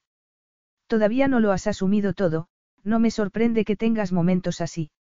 Ella lo miró, se olvidó de protegerse contra él. ¿Crees que vas a poder ponerte de pie? Le preguntó Seb. Todavía le temblaban las piernas. Estaba agotada. Dame un minuto. Pronto estaré bien. Te puedes ir ya si quieres. De eso, nada.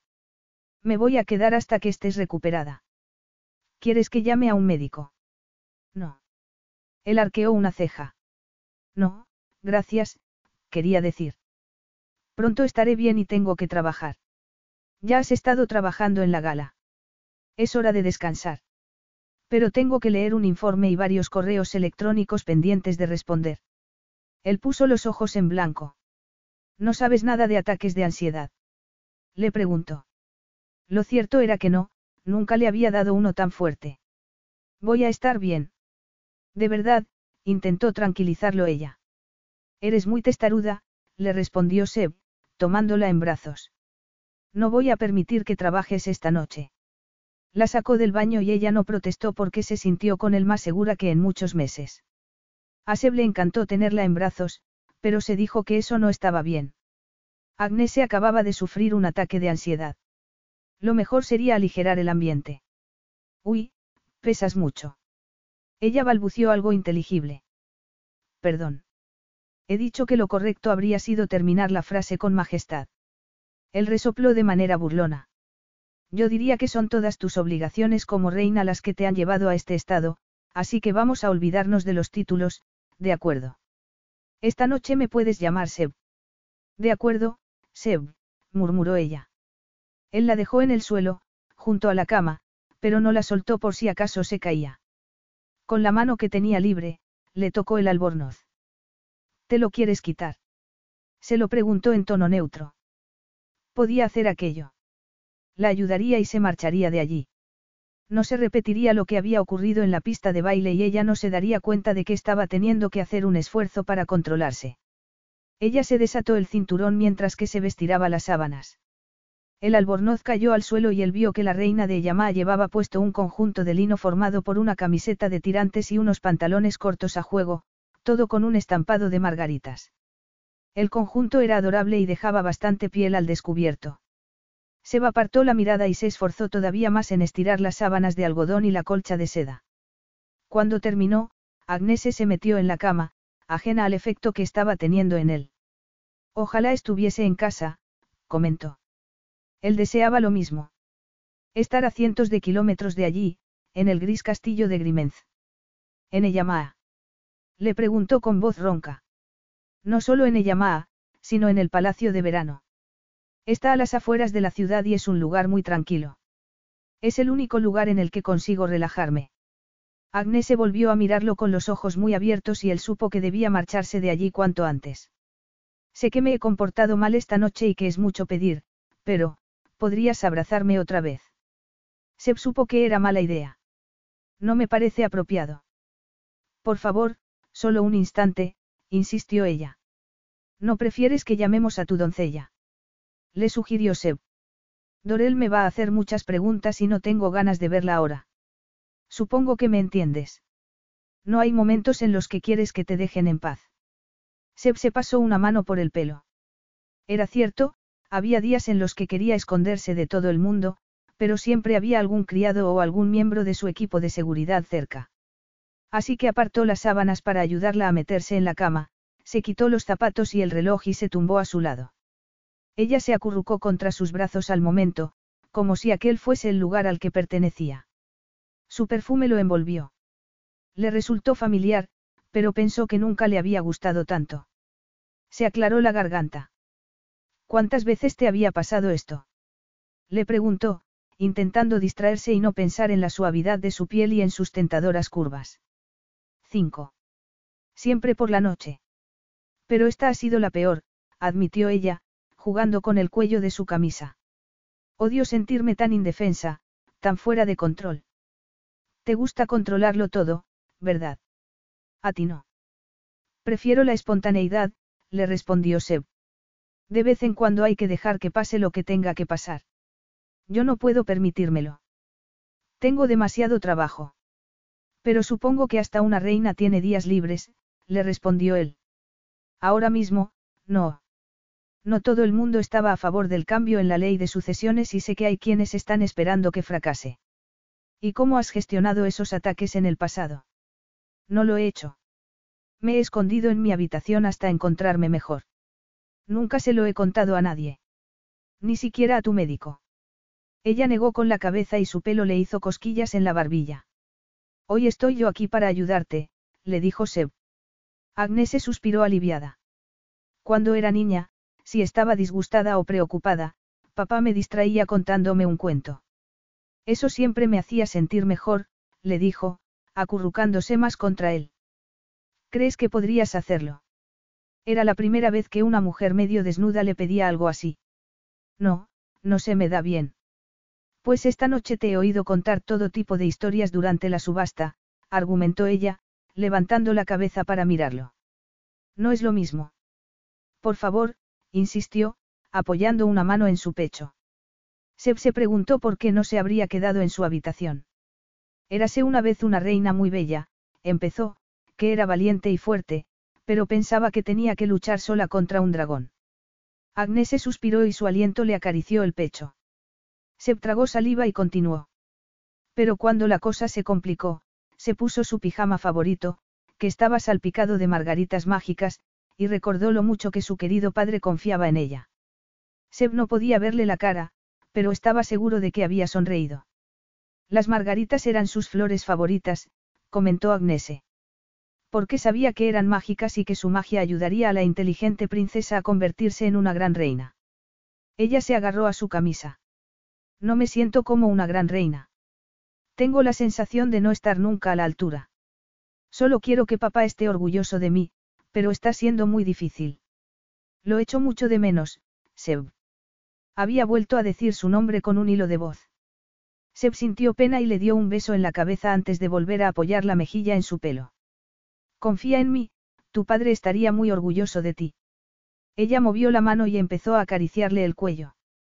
¿A qué te referías cuando me has dicho que no todo el mundo tiene la suerte de tener un padre cariñoso? Le preguntó en voz baja. Se lamentó haber dicho aquello.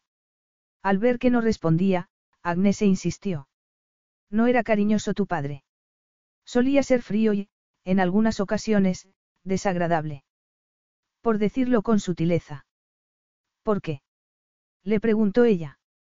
Era una pregunta que Seb también se había hecho muchas veces durante sus 32 años de vida, pero que había decidido no repetirse al darse cuenta de que la única persona que podía respondérsela ya no estaba allí. Oh, Tal vez, porque siempre había sabido la respuesta, porque él había sobrevivido. El día de mi cuarto cumpleaños mi padre me dijo que ojalá jamás hubiese nacido. Agnes se dio un grito ahogado y lo abrazó por la cintura. Lo siento mucho. ¿Quieres que hablemos de ello? Era el primer recuerdo que tenía Seb. Su padre había entrado en la habitación después de haber bebido demasiado y le había dicho que su madre se había muerto por su culpa. Y que deseaba que se hubiese muerto él. Entonces, habían entrado en la habitación dos criados y el padre de Leo, que le había gritado a su hermano y le había dado una bofetada. El príncipe George se había venido abajo y se había puesto a llorar mientras lo sacaban de la habitación. Una niñera había consolado a Seb y lo había ayudado a dormir, pero cuando ella se había marchado, él se había metido debajo de la cama y se había pasado allí toda la noche, y todas las noches durante todo un mes, por si su padre volvía. Nunca se lo había contado a nadie, ni siquiera a Leo. Su padre jamás se había disculpado ni había retirado lo que le había dicho. Y él había intentado borrar aquel recuerdo de su mente, pero no lo había conseguido. Su padre llevaba siete años muerto, pero él seguía dolido. Agnes se había apoyado la mejilla en su pecho y él pensó en buscar consuelo en su cuerpo, pero supo que no podía hacerlo. Te lo contaré otro día, le dijo, apartándose. Ahora que ya te encuentras mejor, tengo que marcharme. Seguro que tu equipo está preocupado. Saben que los habrías llamado si hubieses necesitado ayuda, le respondió ella. Quédate. Solo un poco más. Por favor. Pasó un dedo por su cicatriz. Lo siento mucho, le dijo, acariciándosela suavemente y dándole un ligero beso. Sus labios solo lo rozaron, pero a Seb se le aceleró el corazón. Ella lo miró a los ojos y después bajó la vista a sus labios. ¿Me besarías otra vez? ¿Cómo has hecho en la pista de baile? No pienso que sea buena idea. Ya lo has hecho una vez. No debería haberlo hecho. Pero querías vengarte. En ese momento, sí, pero ahora quiero disculparme. No me he comportado como un caballero. ¿Y si ahora quiero que me beses? No, volvió a responderle él en tono firme. Es solo un beso. Uno pequeño. ¿Qué daño puede hacer? Seb se dio cuenta de que Agnese no tenía ni idea. La vio ponerse triste. Es porque no soy lo suficientemente buena. Estás conmigo en la cama y no me quieres besar. Me falta algo que otras mujeres tienen. Le preguntó, enfadada. Te acostaste con Sofía de Onzain solo porque estabas aburrido, pero a mí no me quieres besar. Supongo que ella es mucho más atractiva que yo. Agnese se levantó de la cama con brusquedad y se metió en el cuarto de baño. Seb se dejó caer sobre las sábanas y clavó la vista en el techo. Tenía que haberse quedado en su habitación. Respiró hondo, salió de la cama y fue hasta la puerta cerrada del cuarto de baño. No es que no quiera, le dijo, levantando la voz para que lo oyese, porque había abierto un grifo. Ella cerró el grifo. Entonces, ¿por qué no me besas? Lo has hecho delante de todo el mundo. Agnes se abrió la puerta. ¿Es ese el problema? Necesitas que te vean. ¿Quieres que llame a mi doncella? Agnese. No te preocupes. Soy la reina de hielo, ¿recuerdas? Ningún hombre en su sano juicio querría tocarme. Seb se dio cuenta de que estaba dolida y lo entendió. La vio meterse en la cama y hacerse un ovillo en ella y la siguió. Eres una mujer atractiva. Cualquier hombre querría besarte, pero tienes que entender que sería una locura dejarse llevar. En especial, aquí. A solas. ¿Te da miedo no ser capaz de controlarte? inquirió ella. Lo cierto es que sí. Eso es precisamente lo que me preocupa. Ella se giró a mirarlo. Entonces, ¿te parezco atractiva? Sí, pero eso ya te lo he dicho. Ahora tengo la sensación de que quieres que te haga un cumplido. Ella sonrió. Pues bésame, solo una vez. Para demostrarme que eres sincero. De verdad que estoy intentando ser un caballero, le dijo él con voz ronca. Ella lo abrazó por el cuello y le acarició el pelo. No quiero al caballero. Quiero al playboy, protestó Agnese en tono vulnerable. Se recordó al cretino de su prometido y todo lo que había dicho acerca de ella. Y pensó que no pasaba nada por darle un beso. Solo sería un beso. Enterró los dedos en su pelo y apoyó los labios en los de ella. La siguió cuando se tumbó en la cama y se colocó encima. Unos segundos más y pararía. Ella le acarició la espalda, le sacó la camisa de los pantalones y pasó los dedos por su piel. Se gimió y siguió besándola. Sus lenguas se entrelazaron y él sintió que perdía el control. Nunca conectaba con ninguna mujer. Siempre se mantenía emocionalmente distante. Siempre. Era un método de protección. Podía hacer el amor con Agnese y no implicarse. Había soñado con ella desde la primera vez que la había visto, y sus fantasías no habían tenido nada que ver con la realidad de sentirla tan cerca. Dejó de luchar. De todos modos, no era lo suficientemente fuerte. Se incorporó para quitarse la camisa y apartó las sábanas para poder acariciarla. Volvió a la cama y le levantó la camisola para dejar al descubierto sus pechos. Se los acarició con la lengua y la hizo gemir. Seb, Seb. Y él pensó que nunca había oído nada tan excitante en toda su vida. La vio deshacerse frenéticamente del pijama. Despacio, le dijo, y también se lo dijo a él mismo. Aquello estaba yendo demasiado deprisa y, al mismo tiempo, demasiado lento. No podía desearla más. Su cuerpo era perfecto. Ella era perfecta. Su piel, el tamaño de los pechos, la curva de sus caderas, su fertilidad. Su fertilidad. Eso lo dejó de piedra. Espera, ¿tomas algún anticonceptivo? Ella lo miró como si no entendiese lo que le decía, no respondió. Eso era un no. Él tenía preservativos en su habitación, pero no podía ir a buscarlos. La bestia que había en su interior rugió con frustración, pero, por mucho que la desease, no podía arriesgarse a dejarla embarazada. Aunque. Fue al cuarto de baño y allí encontró lo que necesitaba, una caja de preservativos. Tomó varios, dio gracias al hotel en silencio y volvió a la cama. Agnes vio que se dejaba varios preservativos encima de la mesita de noche y se preguntó cuántas veces pensaba que iban a hacerlo. Seb se quitó el resto de la ropa y se arrodilló entre sus piernas, abrió un envoltorio con los dientes y se colocó el preservativo. Ella lo observó hipnotizada. Él se tumbó encima de Agnese, que, mientras él iba al cuarto de baño, se había dado cuenta de lo inexperta que era en el tema. Se sintió incómoda y enterró el rostro en una almohada. Mírame, Agnese, le pidió él en tono amable.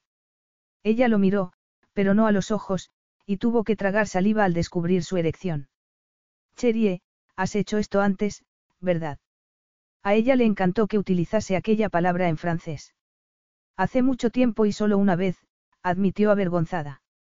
Si quieres parar, Cherie, paramos. Solo haremos lo que tú quieras. Lo cierto era que Agnese no quería parar. Quería que Seb la acariciase, le besase los pechos y sentir su erección entre los muslos. Y quería acariciarlo, pasar la lengua por sus bíceps y más abajo, si tenía el valor. Lo agarró por la mandíbula y él cerró los ojos y giró la cara para darle un beso en la palma de la mano. Agnese pensó que tal vez hiciese aquello con todas las mujeres, pero le daba igual. Esa noche estaba con ella. No, no quiero parar. ¿Estás segura? Ella asintió. Pero cuando Sebastián la penetró, dio un grito ahogado y se retorció. Él la besó en la mejilla y le susurró palabras dulces mientras le acariciaba la parte interna de las piernas. Y le gustó. Él se apartó y volvió a entrar, repitió la acción, avanzando en ella un poco más. Agnese se sintió llena, casi abrumada por la sensación, pero quería hacerlo. Quería perderse en él y no dejar atrás absolutamente nada de la antigua Agnese. Esa noche iba a despedirse para siempre de la reina de hielo. Y quería algo más, quería verlo a él deshecho. Quería algo que fuese solo para ella, para siempre, un rastro de emoción, un pedacito de su corazón, algo a lo que pudiese aferrarse en el futuro, incluso cuando aquella noche juntos se hubiese convertido en un recuerdo lejano. Su primera y única vez había sido con Eric y había sido dolorosa, pero hacía tanto tiempo que tal vez ya no contase. No podía compararlo con lo que estaba sintiendo con Seb. Algo que había tenido escondido en su interior empezó a salir gracias a aquello. Gracias a él. Tuvo la sensación de que era su primera vez. Se olvidó de que Seb había sido su enemigo. Mientras la acariciaba y le daba placer, Agnese se preguntó si aquel hombre había existido en realidad. Notó que la respiración de Seb se aceleraba, que éste se movía con más rapidez, y siguió su ritmo y lo besó. Entonces, él metió la mano entre sus piernas y la acarició. Ella levantó las caderas y empezó a notar que le costaba respirar, que no podía más. Y gritó triunfante. Agnese, la reina de hielo de Yamá tenía el rostro enterrado en el cuello de su amante y por fin se había entregado a la pasión. Capítulo 5. Una caricia en el costado la despertó. Agnese abrió los ojos. Y vio a Sebastián apoyado sobre un codo, como un dios del sexo, sonriendo de medio lado. Te veo muy satisfecho contigo mismo, le dijo ella. Acabo de hacer el amor con una maravillosa belleza, le dijo él, dándole un beso. ¿Por qué no iba a sentirme satisfecho? Ella pasó la mano por su mandíbula, fascinada por su barba. Hacer el amor. Repitió. Eso hizo que Sebastián se cerrase al instante. Es una manera de hablar. Puedes llamarlo sexo si prefieres, le dijo él, agarrándole la mano y dándole un beso en ella, pero pienso que eso no pegaría con esta habitación tan bonita. No había amor ni nada parecido, pero tampoco había sido una experiencia normal y corriente, sino más bien una revelación y él volvía a desearla. No obstante, apartó las sábanas para levantarse de la cama.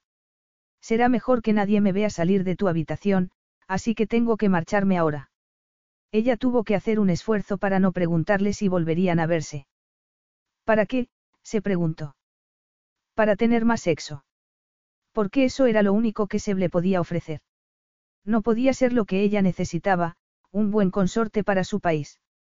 Sin embargo, no había motivo para no disfrutar de su cuerpo desnudo mientras atravesaba la habitación y recogía su ropa. Cuando estuvo vestido, se volvió a acercarse a la cama sonriendo y tomó su reloj de la mesita de noche. Gracias. La noche ha sido mucho mejor de lo que esperaba. Ella arqueó las cejas. Si rescatarme del cuarto de baño ha sido mejor de lo que esperabas, imagino que tus expectativas eran muy bajas. Él la miró con preocupación un instante y después sonrió. Pero, después de eso ha sido todo espectacular. Ella parpadeó de manera coqueta y Seb se echó a reír mientras se inclinaba a darle un beso en la frente. Agnese pensó que no le importaba que se marchase así. Ella se quedaría disfrutando de la nueva Agnese, no iba a permitir que la partida de Seb le estropease el momento. Solo cuando se hubo marchado se dio cuenta de que se sentía ligeramente decepcionada, como si con él hubiese salido por la puerta un elemento vital de su tranquilidad. Se volvió a su suite sin incidentes y, lo más importante, sin ser visto por nadie más que su equipo de seguridad y el de Agnese, a los que pagaban bien precisamente por su discreción. Le había costado mucho esfuerzo dejar a Agnese en la cama, con el pelo rubio sobre los hombros, los pechos erguidos, observándolo mientras recogía la ropa. Si no había vuelto con ella había sido por miedo a quedarse dormido después. Eso sí que era una novedad, porque nunca dormía con una mujer. No quería que ninguna se llevase una idea equivocada, así que siempre se marchaba. No obstante, tenía que admitir que Agnese Toivonen no era la reina de hielo, sino una mujer cariñosa y apasionada. También era vulnerable, aunque intentase ocultarlo, y a pesar de que Seb se había dicho que no volvería a haber nada entre ambos, en el fondo tenía la necesidad de protegerla. Eso era imposible, por supuesto. Él solo tenía aventuras y mantenía las distancias con cualquier mujer que pudiese desear una relación a más largo plazo. Sin embargo, la noche anterior había sido mil veces mejor de lo imaginado. Todavía estaba pensando en ello cuando sonó su teléfono y vio en la pantalla de quién se trataba. Sofía. Sebastián, menos mal que has respondido. Dime que todavía estás en Viena. Estoy metida en un lío y necesito tu ayuda. Ahora iba a resultar que se había convertido en el salvador de damiselas en peligro. Estoy saliendo con alguien y, no sé cómo ha ocurrido, pero ha empezado a hablarme de amor, matrimonio y, bebés. Seb estuvo a punto de echarse a reír. No podía haber una mujer con menos ganas de comprometerse que Sofía de Onzain. Pensó que en eso se parecía a él, que tampoco quería casarse ni tener hijos. Me ha dicho que va a venir a verme y que tiene algo importante que decirme. No quiero hacerle daño, pero, al parecer, no ha entendido mis mensajes, podrías venir tú a mi habitación. La idea es que tú le abras la puerta cuando llegue, con poca ropa, para que se dé cuenta de que no soy la mujer adecuada para él. Ya eres mayorcita. Dile, sencillamente, que no quieres casarte. Lo he intentado, pero está empeñado en hacerme cambiar de opinión. Por favor, Seb, le rogó. Está bien, aunque sea solo para salvar a ese pobre hombre de perder la cabeza por la mujer con menos ganas de casarse del continente. Ella le dio las gracias efusivamente. Pero no me voy a quitar la camisa, Sofía. Agnese tenía previsto dejar el hotel a las 10 de la mañana, pero a las 8 ya estaba duchada, vestida y sentada frente al escritorio que había en la habitación, dispuesta a dedicar dos horas a hacer el trabajo que no había podido adelantar la noche anterior. Se había disculpado con Dorel y con Cristina por haberlas echado de allí. Les había dicho que estaba cansada y necesitaba pasar un rato a solas. Ninguna de las dos había mencionado al hombre que había entrado en la habitación y que se había quedado allí hasta las cinco de la madrugada. Sobre el escritorio había una bandeja con una cafetera llena y una bonita taza. Agnese no solía desayunar, prefería empezar el día con café. Y su aroma le resultó especialmente delicioso aquella mañana. Dio un sorbo y suspiró con satisfacción. En medio del escritorio estaba su ordenador, a la izquierda, una carpeta color crema que contenía el informe que no había llegado a leer la noche anterior. A su derecha, bolígrafo y cuaderno. Todo estaba perfecto. Ya podía empezar a trabajar. Sin embargo, no abrió la carpeta. En la terraza, una suave brisa balanceaba las hojas de los árboles. Agnes escuchó el agradable sonido que hicieron sus dedos al pasar por la madera del escritorio y recordó, estremeciéndose de placer, la piel suave y tersa del cuerpo de Seb. Suspiró, apoyó la barbilla en una mano y estudió el arreglo floral que había encima de una mesa cercana. Se trataba de un ramo de rosas en distintos tonos rosas, tan bonitas, que no pudo evitar sonreír al admirarlas. Se había alojado allí en varias ocasiones y, aunque el hotel siempre se esmeraba durante sus visitas, nunca le había parecido todo tan perfecto. Era una pena tener que marcharse tan pronto. ¿Está trabajando o soñando despierta esta mañana? Le preguntó Dorel. A mí me da igual, pero no espere que me muestre comprensiva cuando se enfade más tarde al darse cuenta de que tiene muchas tareas pendientes por hacer. No me enfado, le respondió Agnese, sentándose recta y notando cierto dolor entre los muslos. Pensó que se era un hombre con mucha energía y que ella había podido seguirle el ritmo la noche anterior. Le pareció increíble. Eric le había dicho que era frígida, pero ella ya sabía que no era cierto. Al menos, con Seb. Este le había hecho sentir unas cosas con la mano y con la boca, y con. Apartó la carpeta. No tenía sentido. Después de lo que había ocurrido la noche anterior, no iba a poder ponerse a trabajar. Prefiero leer el periódico, anunció. Su doncella la miró sorprendida porque no solía romper su rutina. No sabes que algo de espontaneidad es bueno para el alma, Dorel. A juzgar por su postura en esa silla tengo la sensación de que no fue espontaneidad de lo que disfrutó anoche. Tomó los periódicos de una mesa auxiliar y volvió a dejarlos caer bruscamente. ¿Qué ocurre? Le preguntó Agnese. Dorel hizo un ademán. Nada, que no es prensa seria. No pienso que sea de su interés. Pero Agnese conocía a su doncella demasiado bien para saber que allí ocurría algo más. Se puso en pie y se acercó a donde estaban los periódicos, dando un grito ahogado al ver varias versiones de la misma noticia en la primera página de todos. Los maravillosos recuerdos de la noche anterior se evaporaron de repente. En todos los periódicos aparecía la misma fotografía, muy parecida a una anterior, salvo que en aquella era Agnese la que miraba con incredulidad a Seb mientras éste se alejaba. Tantos años de cuidar su imagen, de escuchar los consejos de su padre, todo destruido por un beso de aquel hombre. Los titulares hablaban de enamoramiento y de besarse con el enemigo. Agnese dejó la prensa de nuevo en la mesa y se preguntó por qué cada encuentro que tenía con Seb tenía que acabar siendo noticia. ¿Por qué él la volvía loca? Su mente lo rechazaba por todo lo que representaba mientras que su cuerpo no podía desearlo más. Lo ocurrido en su habitación le había hecho olvidar lo anterior. Seb la había ayudado a superar el ataque de ansiedad, así que podía perdonarlo por el beso, aunque no por la expresión de arrogancia que había puesto al alejarse de ella, dejándola sola en la pista de baile. Su gesto era triunfante. En su encontronazo anterior, cuando había sido ella la que se había marchado, al menos había tenido la decencia de hacerlo con gesto enfadado. En aquella ocasión su madre se había puesto furiosa, por supuesto, pero su padre solo le había preguntado, tranquilamente, por qué lo había hecho. Cuando ella se lo había explicado, había entendido que hubiese querido proteger a su hermana pequeña, Pero le había pedido que pensase en su comportamiento. Le había explicado que no podía tolerar ninguna muestra de violencia y que, tal vez, Agnese no hubiese tenido en cuenta toda la historia. Estaba segura de que el príncipe había dado esperanzas a Isobel. No se lo habría imaginado ella. Todos sabemos cómo puede llegar a ser Isobel, le había dicho. Y tras haber escuchado la versión de los hechos de Seb, Agnese sabía que su padre había tenido razón. Aunque no había sabido lo que ella le había oído decir al príncipe, ni había visto su sonrisa. Esto, junto a las lágrimas de Isobel, había hecho que reaccionase de aquella manera. También tenía que ver con el propio Seb y con cómo la hacía sentirse. Era como si fuese capaz de encontrar una grieta en su compostura y llegar a la mujer que había realmente debajo de ella. En parte, Agnese quería que la descubrieran. Y ese era el motivo por el que lo había seducido. ¿Por qué lo había seducido ella? Se ruborizó solo de pensarlo.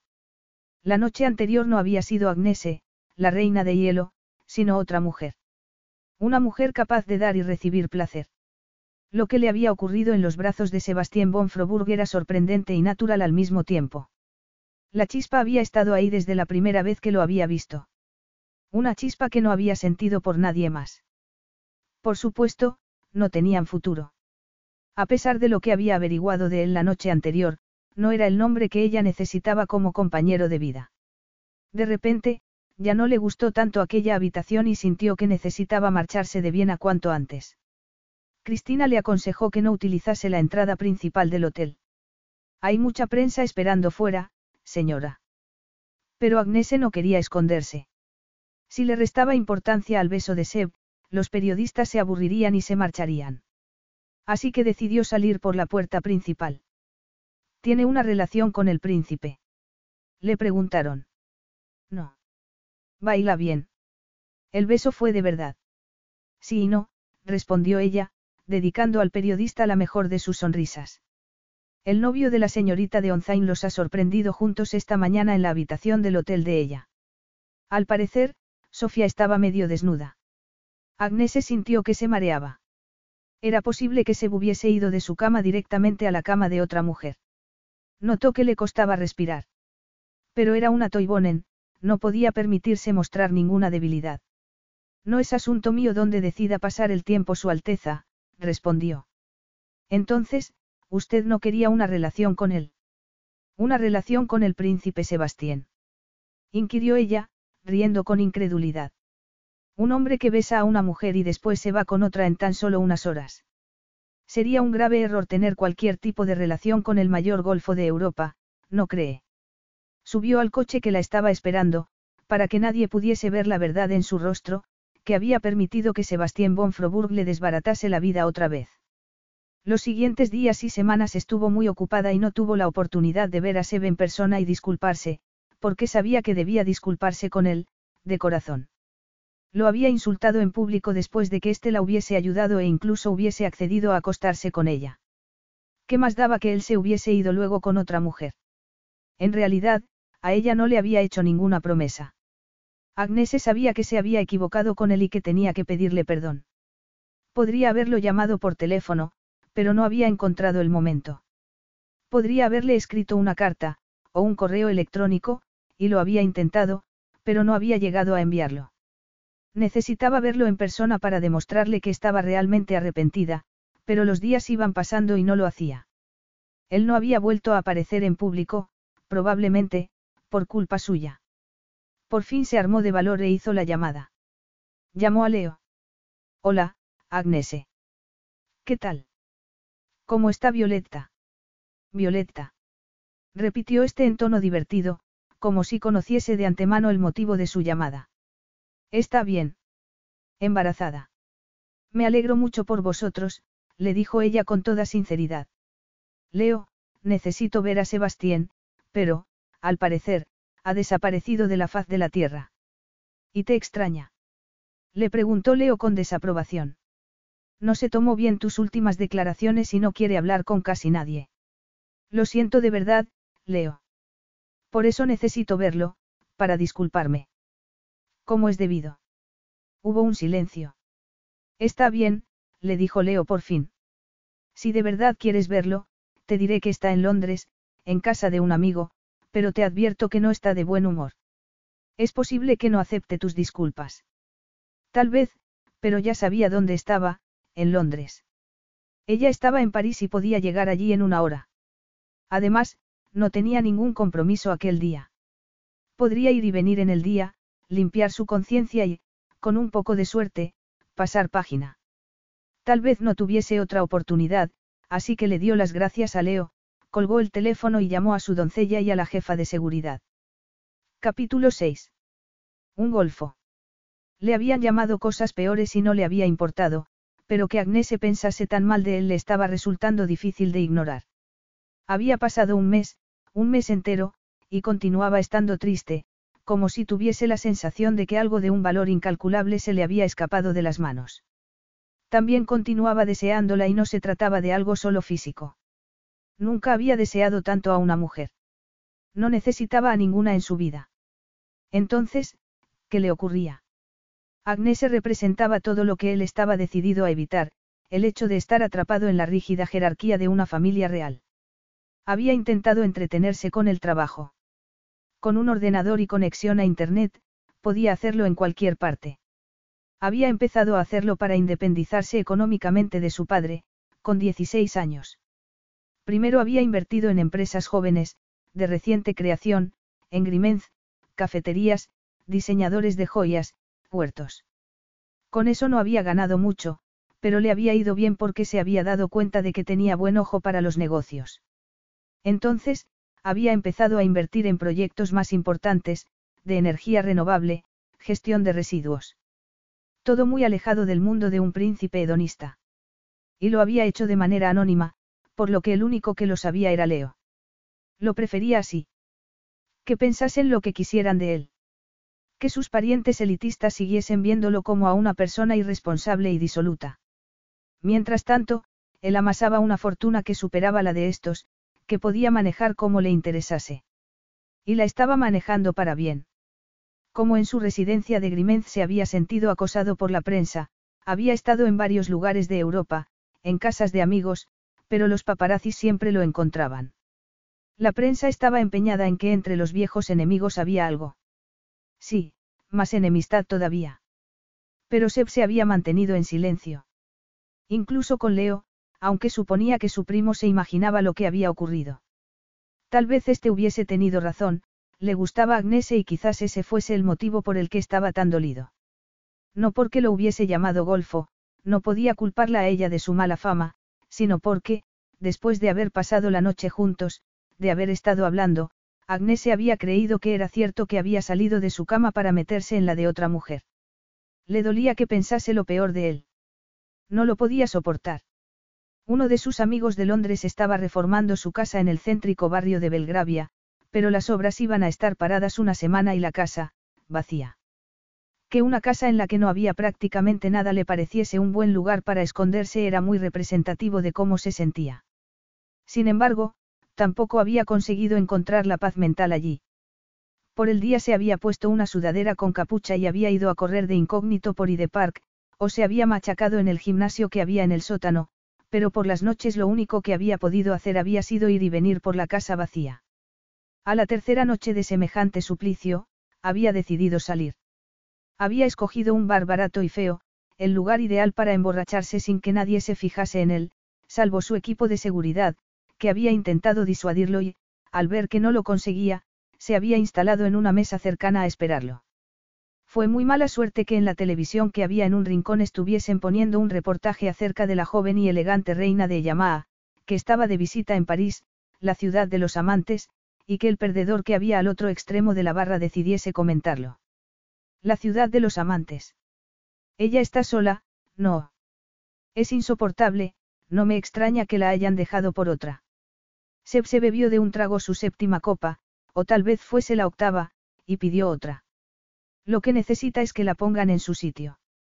Piensa que vale más que ninguno de nosotros. Los rechaza a todos. Eso es lo que hizo con su ex. Además, no vale nada en la cama. Seb se bebió la siguiente copa y la dejó con fuerza encima de la barra. Pero el otro hombre no había terminado todavía. Acostarse con Agnese Toiboren debe de ser como hacerlo con un trozo de carne congelada. Al oír aquello, Seb se puso en pie. Tal vez se tambaleó, pero le dio igual, avanzó hacia el hombre, rebelándose con todas sus fuerzas contra sus mentiras. Agnese Toiboren era una mujer cariñosa, ardiente, valiente y vulnerable. Y ese tipejo no tenía ningún derecho ni siquiera a pronunciar su nombre. Le dijo que cerrase la boca y recibió un puñetazo y otro torrente de insultos dedicados tanto a él como a la reina. Después de aquello, Seb ya no recordaba más. La casa de cuatro plantas estaba envuelta en andamios, no tenía cortinas y Agnese vio desde fuera que tampoco había muebles, solo cubos de pintura apilados y escaleras. No había nadie en la calle, solo Cristina y su equipo, que ocupaban dos vehículos aparcados a cierta distancia de allí porque su reina les había pedido que mantuviesen un perfil bajo. Ella respiró hondo y llamó al timbre. Llevaba puestos unos vaqueros ajustados y una gorra bien calada para ocultar su rostro. Tenía en las manos una caja de pizza con el mismo logo que había en su gorra. Si alguien la veía, pensaría que los obreros de la casa habían pedido una pizza. Al ver que no le abrían, Agnese se apoyó el dedo en el timbre y lo mantuvo allí. Un minuto después, admitió su derrota y se dio la media vuelta. Había bajado tres escalones cuando se abrió la puerta. Separó los labios para saludarlo, pero se quedó sin habla al verlo. Estaba despeinado y tenía el dorso desnudo. Solo llevaba puestos unos pantalones vaqueros con el primer botón todavía desabrochado. Debería saludarme antes de devorarme con la mirada, le dijo él. Agnese se obligó a mirarlo a los ojos. Su expresión era tan fría como una mañana de invierno. Entonces, se dio cuenta de que tenía un hematoma en la mandíbula y algunas marcas en los brazos y en el torso también. Subió un escalón para acercarse más a él. ¿Te han hecho daño? Seb se encogió de hombros. Pues deberías ver a los otros. Ella sintió miedo al pensar en que podía haber sido peor, se podía haber terminado en el hospital. El corazón se le encogió al pensar que podía haberlo perdido. Era una tonta. No podía perderlo porque no era suyo y, a juzgar por su expresión, no parecía tener muchas ganas de verla. Entonces vio, aliviada, que Seb se apartaba de la puerta para dejarla entrar. Después, volvió a cerrarla tras de ella y echó a andar por un largo pasillo. Agnese vio cables al aire y bombillas desnudas. Llegaron a la cocina, que estaba al fondo de la casa. En el centro había una enorme encimera de mármol y el resto del espacio estaba ocupado por muebles que esperaban a ser instalados. Allí, Agnese descubrió que no había sacado a Seb de la cama, sino que había interrumpido su desayuno. En la encimera había un plato con una tostada a medio comer, una cafetera y una taza rosa a la que le faltaba el asa. ¿De dónde la habría sacado Seb? A Agnese le entraron ganas de echarse al reír, pero supo que si empezaba no podría parar y no sería buena idea. Dejó la caja de la pizza en la encimera también y vio que él daba un sorbo a la taza de café. ¿Qué quieres? Le preguntó Seb. A ti, estuvo a punto de decirle ella. ¿Qué te ha pasado en la mano? Le preguntó Agnese. Una pequeña discusión. Una pequeña discusión. ¿Acerca de qué? Nada importante. Pero te metiste en una pelea. Él asintió. ¿Y se puede saber dónde estaba tu equipo de seguridad? Se siguió en silencio y se limitó a mirarla. Espero que los hayas despedido, añadió ella. En absoluto. Les he dado una bonificación y una disculpa. La pelea la empecé yo con un, pobre infeliz. Y mi equipo tuvo que intervenir. Al parecer, yo tampoco permití que me controlasen. Al parecer. ¿No te acuerdas? lo acusó Agnese. Estabas bebido. Necesitaba ayuda y anoche la busqué en el alcohol. Ella tuvo un mal presentimiento. La pelea tuvo algo que ver conmigo. Le preguntó. Seb la miró en silencio, no respondió. Pero ella no necesitó que respondiera. Supo que se había peleado por defenderla. Sintió vergüenza. Le debía una disculpa, pero no le salió. Se tocó la gorra, que olía al perfume intenso y demasiado dulce de su anterior dueña. Sintió náuseas. ¿De dónde ha sacado eso? Del mismo lugar que la pizza, le contestó ella, sintiendo que su estómago se calmaba. ¿Lo has comprado? Lo ha comprado alguien de mi equipo. Seb dejó la taza de café en la encimera con tanta fuerza que a Agnes se le sorprendió que no se rompiese. Pedimos una pizza y, cuando llegó, Cristina le ofreció a la chica 50 libras por el uniforme. Aunque lo cierto es que no quería hacerlo. No me extraña. Es una de las guardaespaldas más conocidas del planeta y todo el mundo sabe que trabaja para ti. Sea lo que sea lo que pagasteis a la dueña, no va a ser suficiente, seguro que va directamente a hablar con la prensa. Seguramente ya te han hecho fotografías vestida así. Imposible, parezco una repartidora de pizzas y nadie sabe que estoy en Londres. No puede ser tan ingenua. Estoy convencido que lo saben. Siempre saben dónde estamos. No saben que tú estás aquí. Apuesto a que ahora ya sí, replicó Seb. Ella levantó la barbilla. Mira, he venido hasta aquí para disculparme por lo que dije de ti.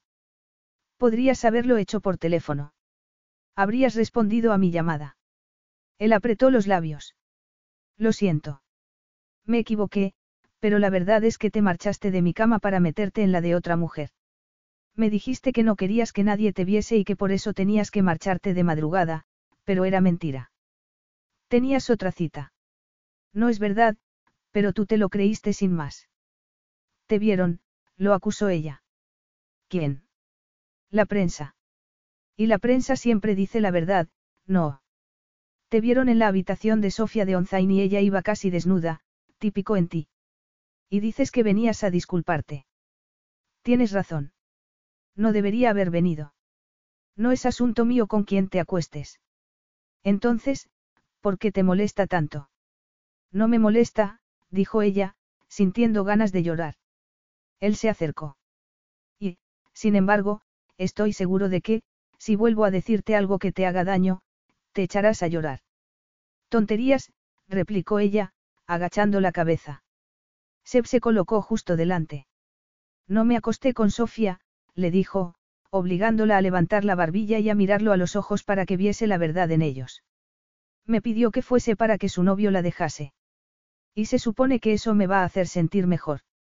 Has hecho daño a otra persona. Él le quitó con cuidado la gorra y el roce de sus dedos en la nuca hizo que Agnese sintiese un escalofrío. Te aseguro que lo hice por su bien, añadió Seb, dejando la gorra en la encimera. Sofía lo habría destrozado. Lo irónico es que ahora ella piensa que está enamorada y se han comprometido. No todo el mundo siente aversión por el compromiso, como tú. A mí no me importa lo que hagan los demás. Solo digo que no es para mí. Y pensaba que tampoco era para Sofía. Digamos que ambos hemos tenido ejemplos que nos han hecho desconfiar del matrimonio. ¿La amas? Le preguntó Agnese. No, por supuesto que no, le respondió Seb, echándose a reír. Agnese se sintió aliviada. La idea de disculparse en persona, aunque hubiese sido real, también había sido una excusa para volver a verlo. Me cae bien, le explicó él. Y le deseo toda la felicidad del mundo con su prometido. Tampoco me arrepiento de las veces que he estado con ella. Y de la noche que pasaste conmigo. Él sonrió de medio lado. Después de todo lo que dijiste de mí. Le preguntó él, pasando los nudillos por su mejilla. No, ni por un segundo. La caricia hizo que Agnese, sin saber cómo, se lanzase hacia él, que se tambaleó un poco, hasta que chocó contra la encimera y se apoyó en ella. Agnese lo besó apasionadamente. Hasta que lo oyó gemir. Lo siento. No, no pasa nada, le dijo él, señalando el hematoma de la cara. Bésame otra vez. Ella llevó los labios allí con cuidado. Así mejor. Lo miró a los ojos y se dio cuenta de que había deseo en ellos. Seb la agarró por la cintura y después bajó las manos a su trasero para apretarla contra su cuerpo. Agnese se quitó los zapatos y ambos rompieron el contacto para desnudarse. Él la sentó en la encimera y después se pegó a ella, pero... Espera, dijo, pero Agnese se lo besó apasionadamente, separó las piernas y se apretó contra él.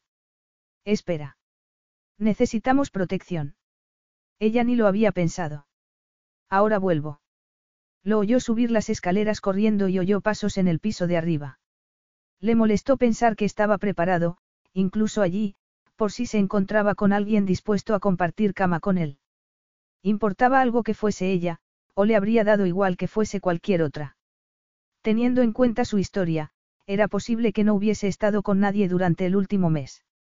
Se volvió, ya preparado, para ella, y a Agnese ya no le importó que hubiese estado con otras porque en esos momentos era todo suyo. Permitió que la penetrara y que la besara, y pensó que había soñado con aquello todas las noches desde lo ocurrido en Viena.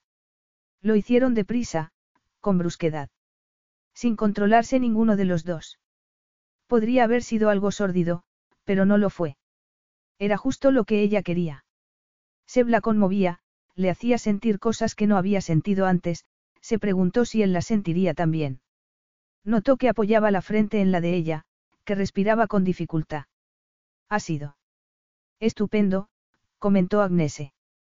Yo iba a decir sorprendente, pero ha sido estupendo, sí. Seb la bajó de la encimera y ambos buscaron la ropa. Él se vistió antes, solo tenía los pantalones vaqueros.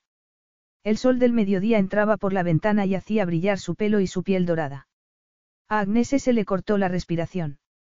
Vamos a probar la pizza, propuso Seb, abriendo la caja y tomando un trozo. El olor hizo que ella volviese a sentir náuseas.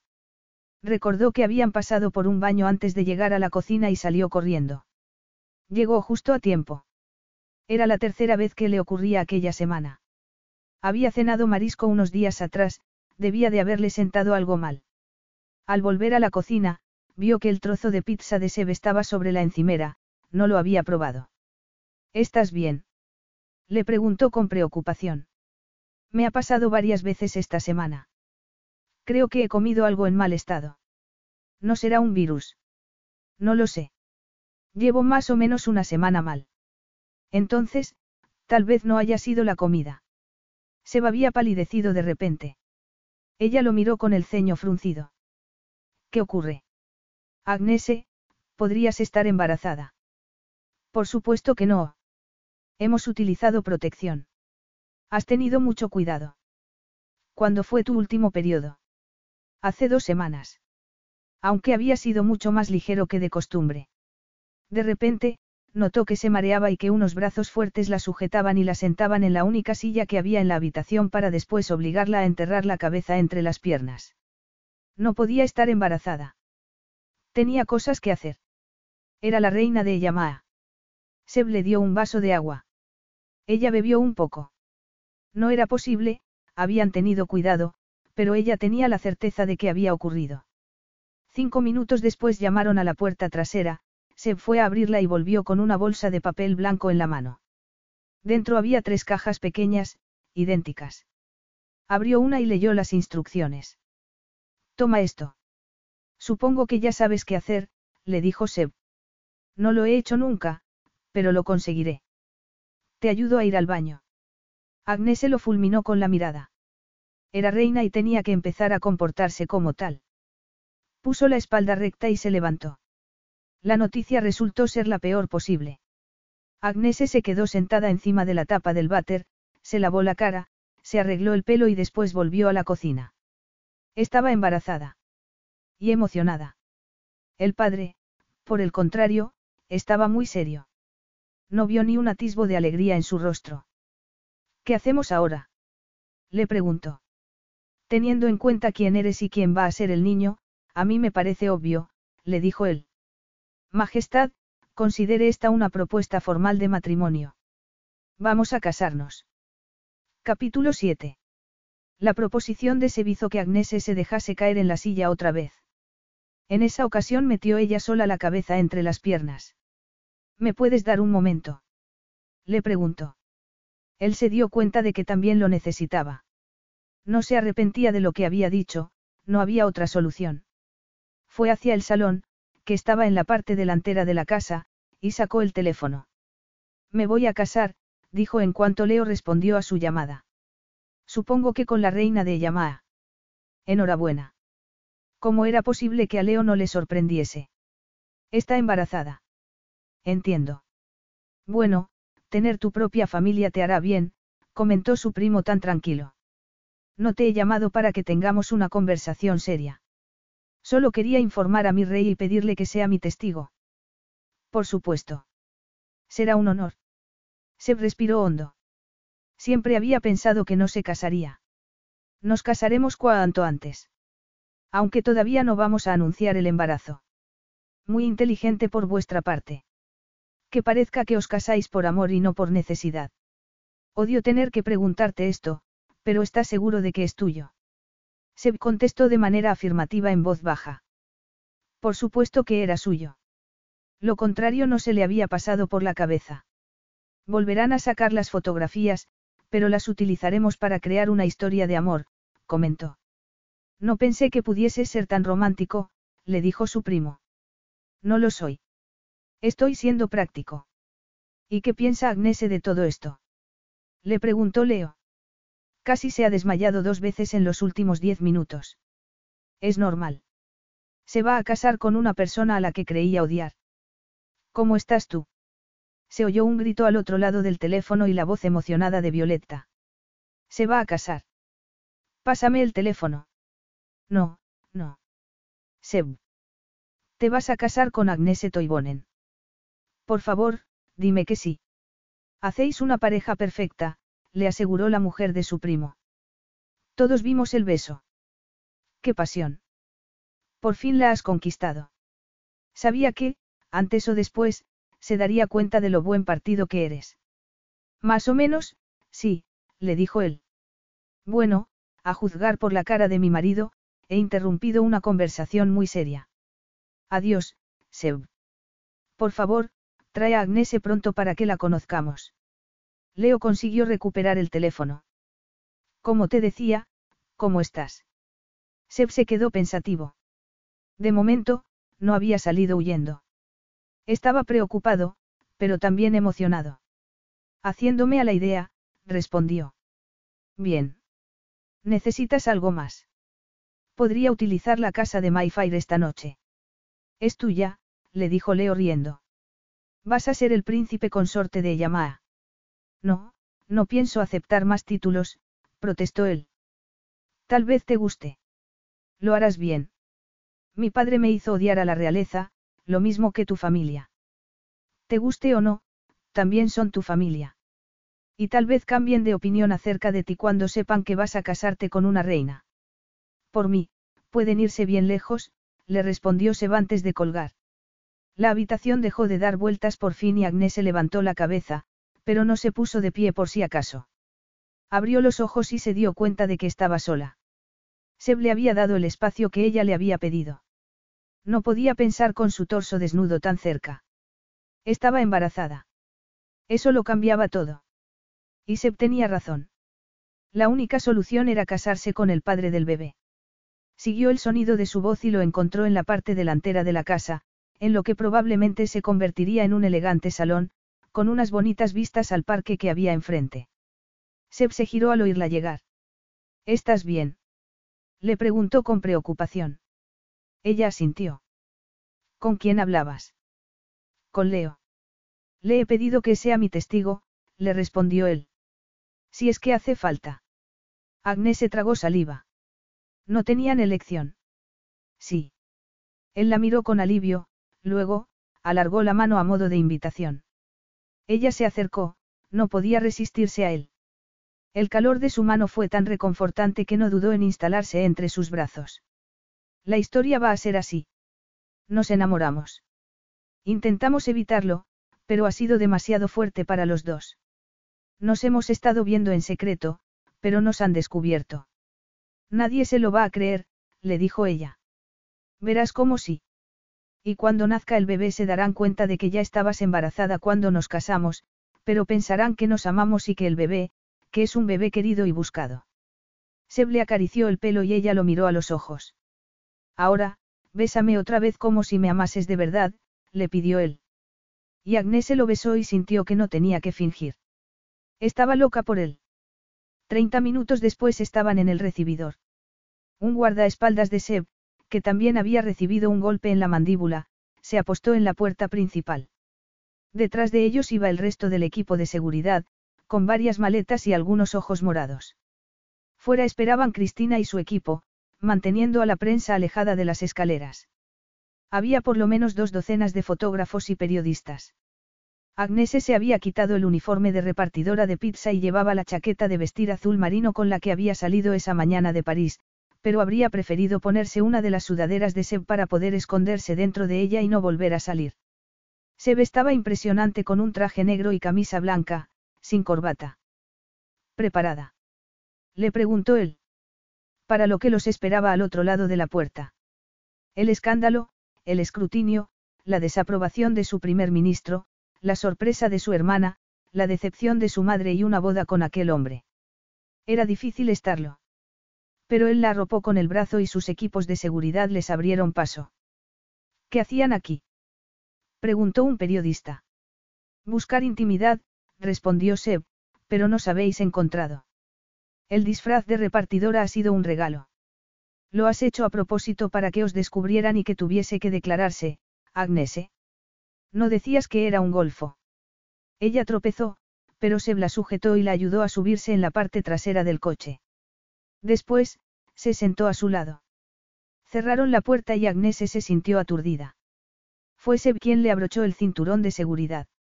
Agnese, le dijo con voz suave. Respira. Ella lo obedeció y su cuerpo respondió. No sé si voy a poder casarme contigo, admitió en un hilo de voz. Me da igual. Soy el padre de tu hijo y voy a estar a vuestro lado. A Agnese le gustó oír aquello, pero también pensó que Seb no la amaba, que jamás la amaría. ¿Y si no es tuyo? Le preguntó, desesperada por encontrar una salida. Él la fulminó con la mirada. Me estás diciendo que has estado con otro en este último mes. No, por supuesto que no, admitió Agnese, avergonzada. Seb no le había preguntado si el niño era suyo, no había dudado ni un instante, todo lo contrario que ella en Viena. Sería Sebastián von Froburg un golfo o un hombre honrado. No tardaron en llegar a la residencia que los Froburg tenían en Londres. Agnese no tenía casa allí, si no, habría insistido en que fuesen. Aunque no sabía si se la habría escuchado. Deberías descansar cuando lleguemos. Yo lo arreglaré todo. Todo. La boda. La boda. Aquello estaba yendo demasiado deprisa. Cuanto antes te lleve a casa, mejor. A casa. Repitió ella. No sabía lo que le estaba pasando, de repente, parecía un loro. A ella Maa.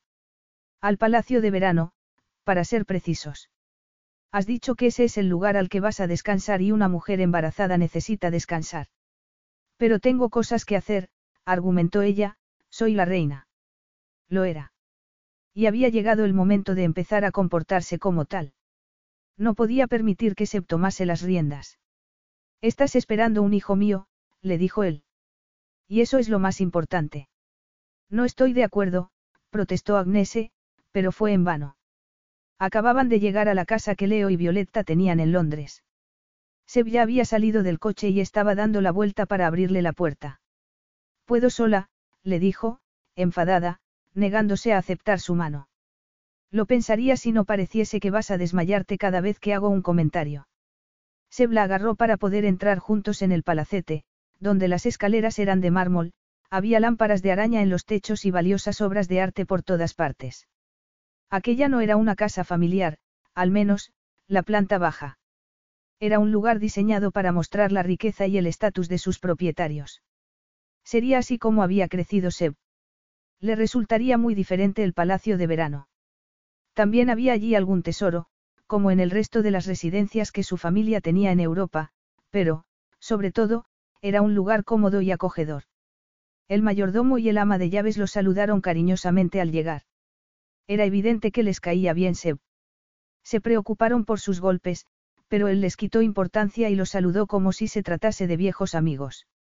Seb pidió que llevasen a Agnese a una de las habitaciones de invitados a descansar y él desapareció en un salón con el teléfono pegado a la oreja y dando órdenes en francés.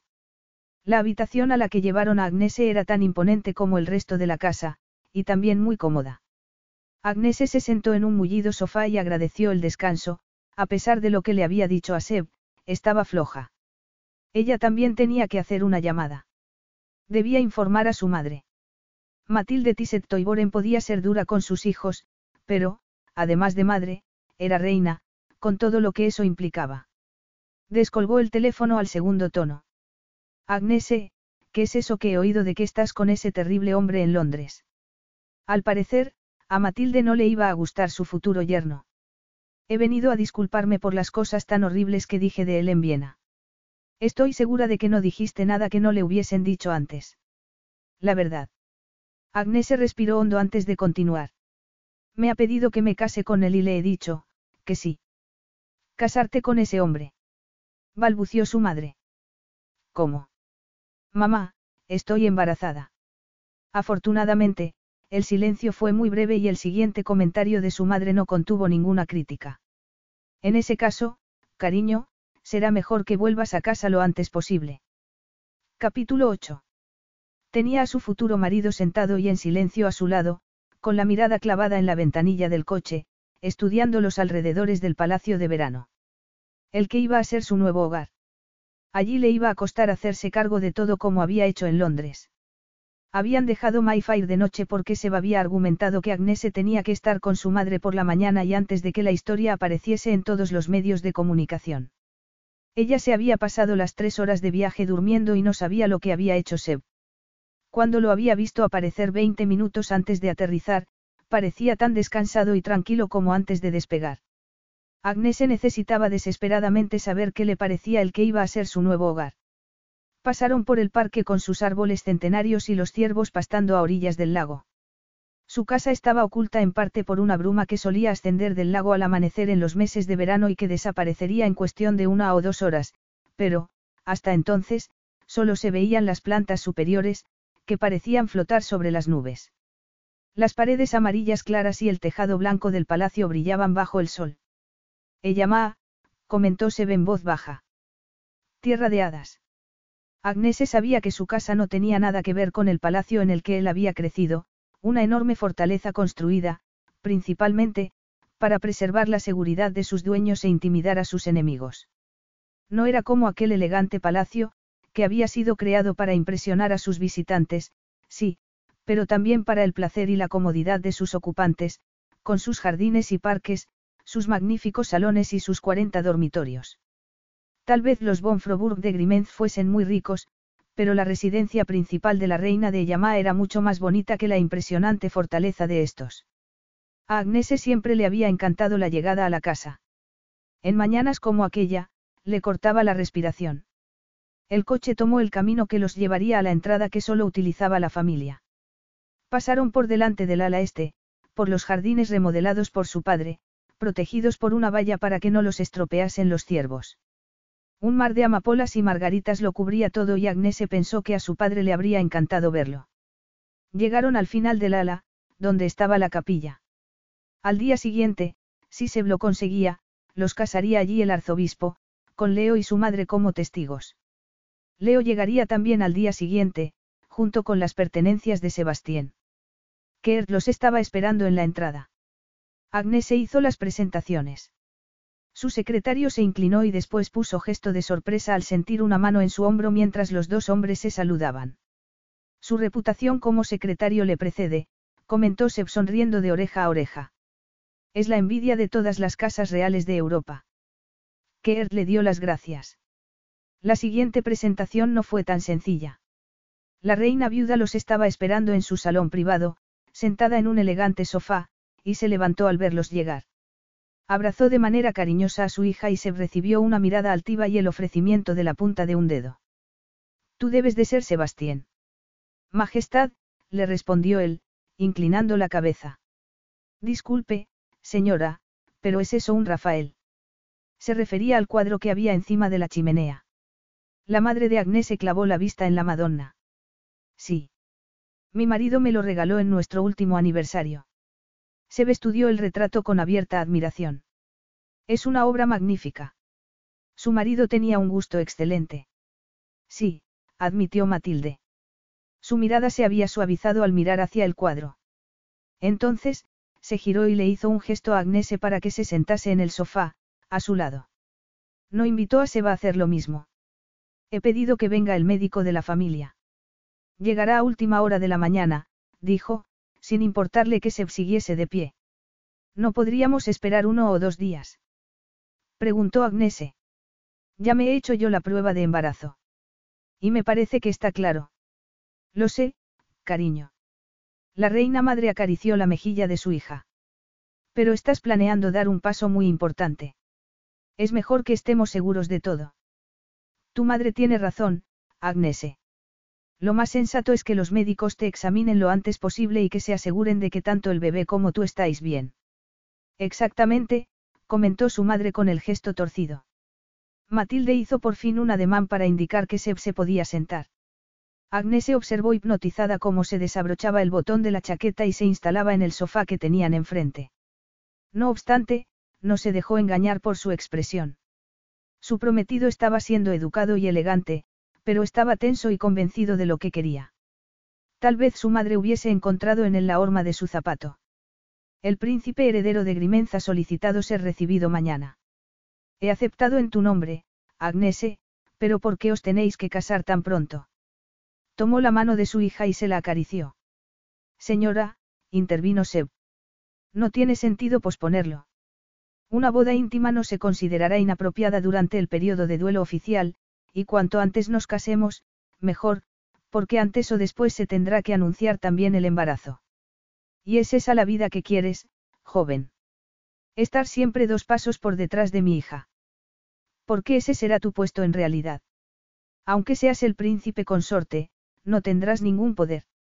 Matilde parecía enfadada, pero Agnese pensó que no tenían elección. No estaría intentando hacer que se cambiase de opinión. Porque eso no era una opción. Le aseguro que lo último que quiero es poder. De hecho, no quiero el título. Matilde lo miró con sorpresa. Pero es lo que se espera de ti.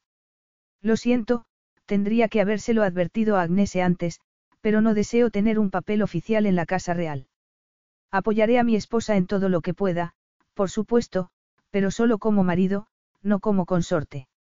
En nuestro mundo no hay ninguna diferencia, le respondió la reina madre.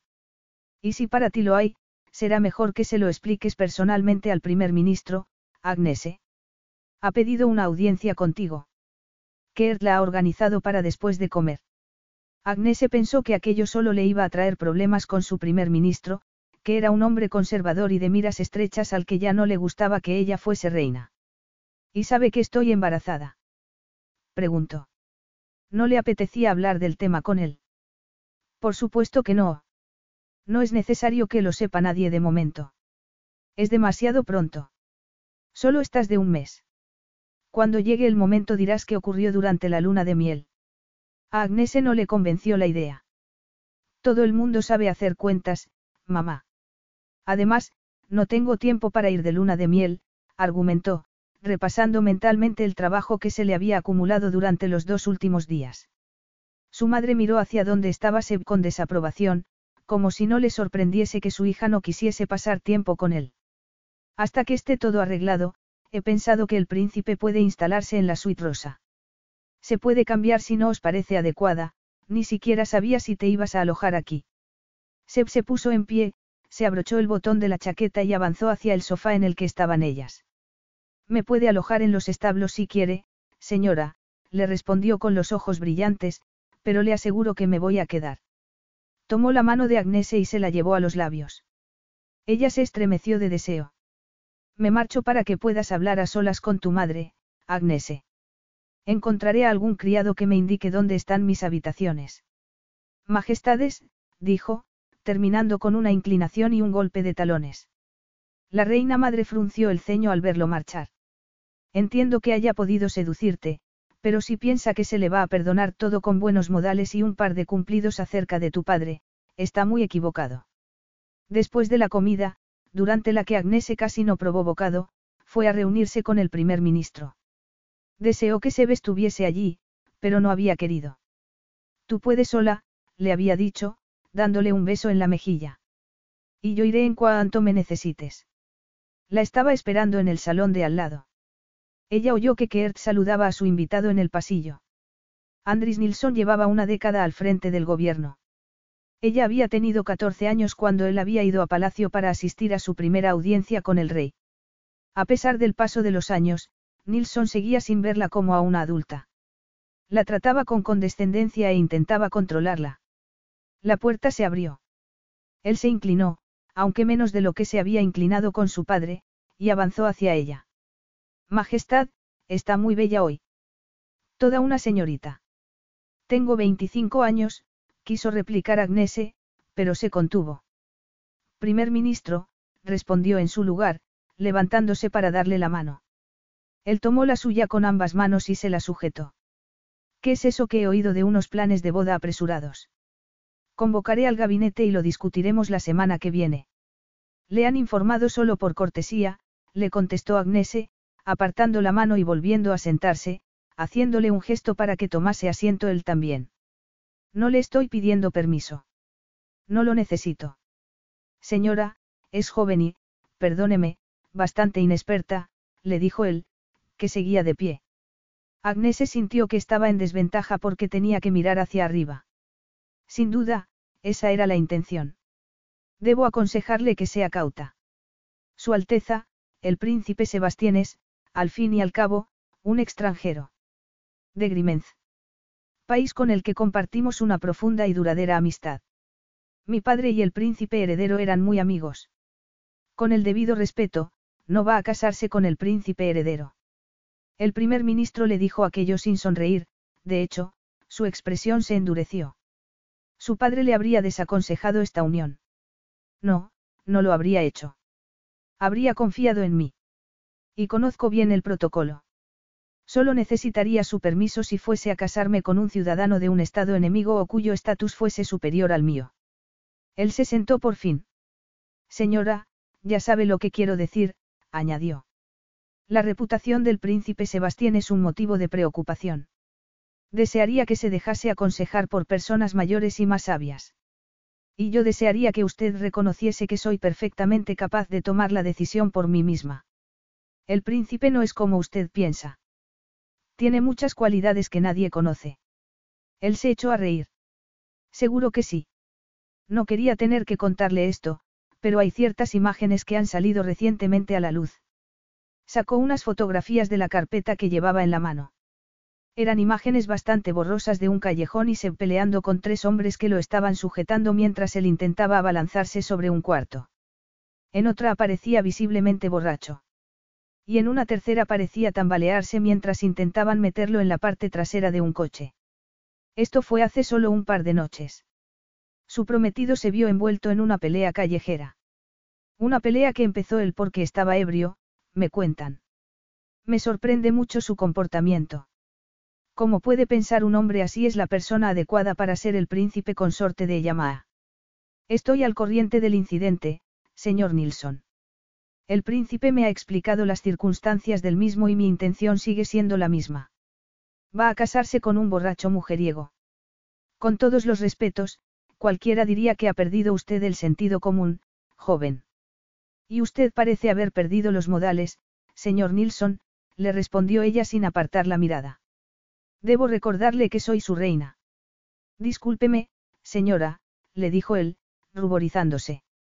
Si bien es cierto que no disculpo su comportamiento, no puedo condenar los motivos.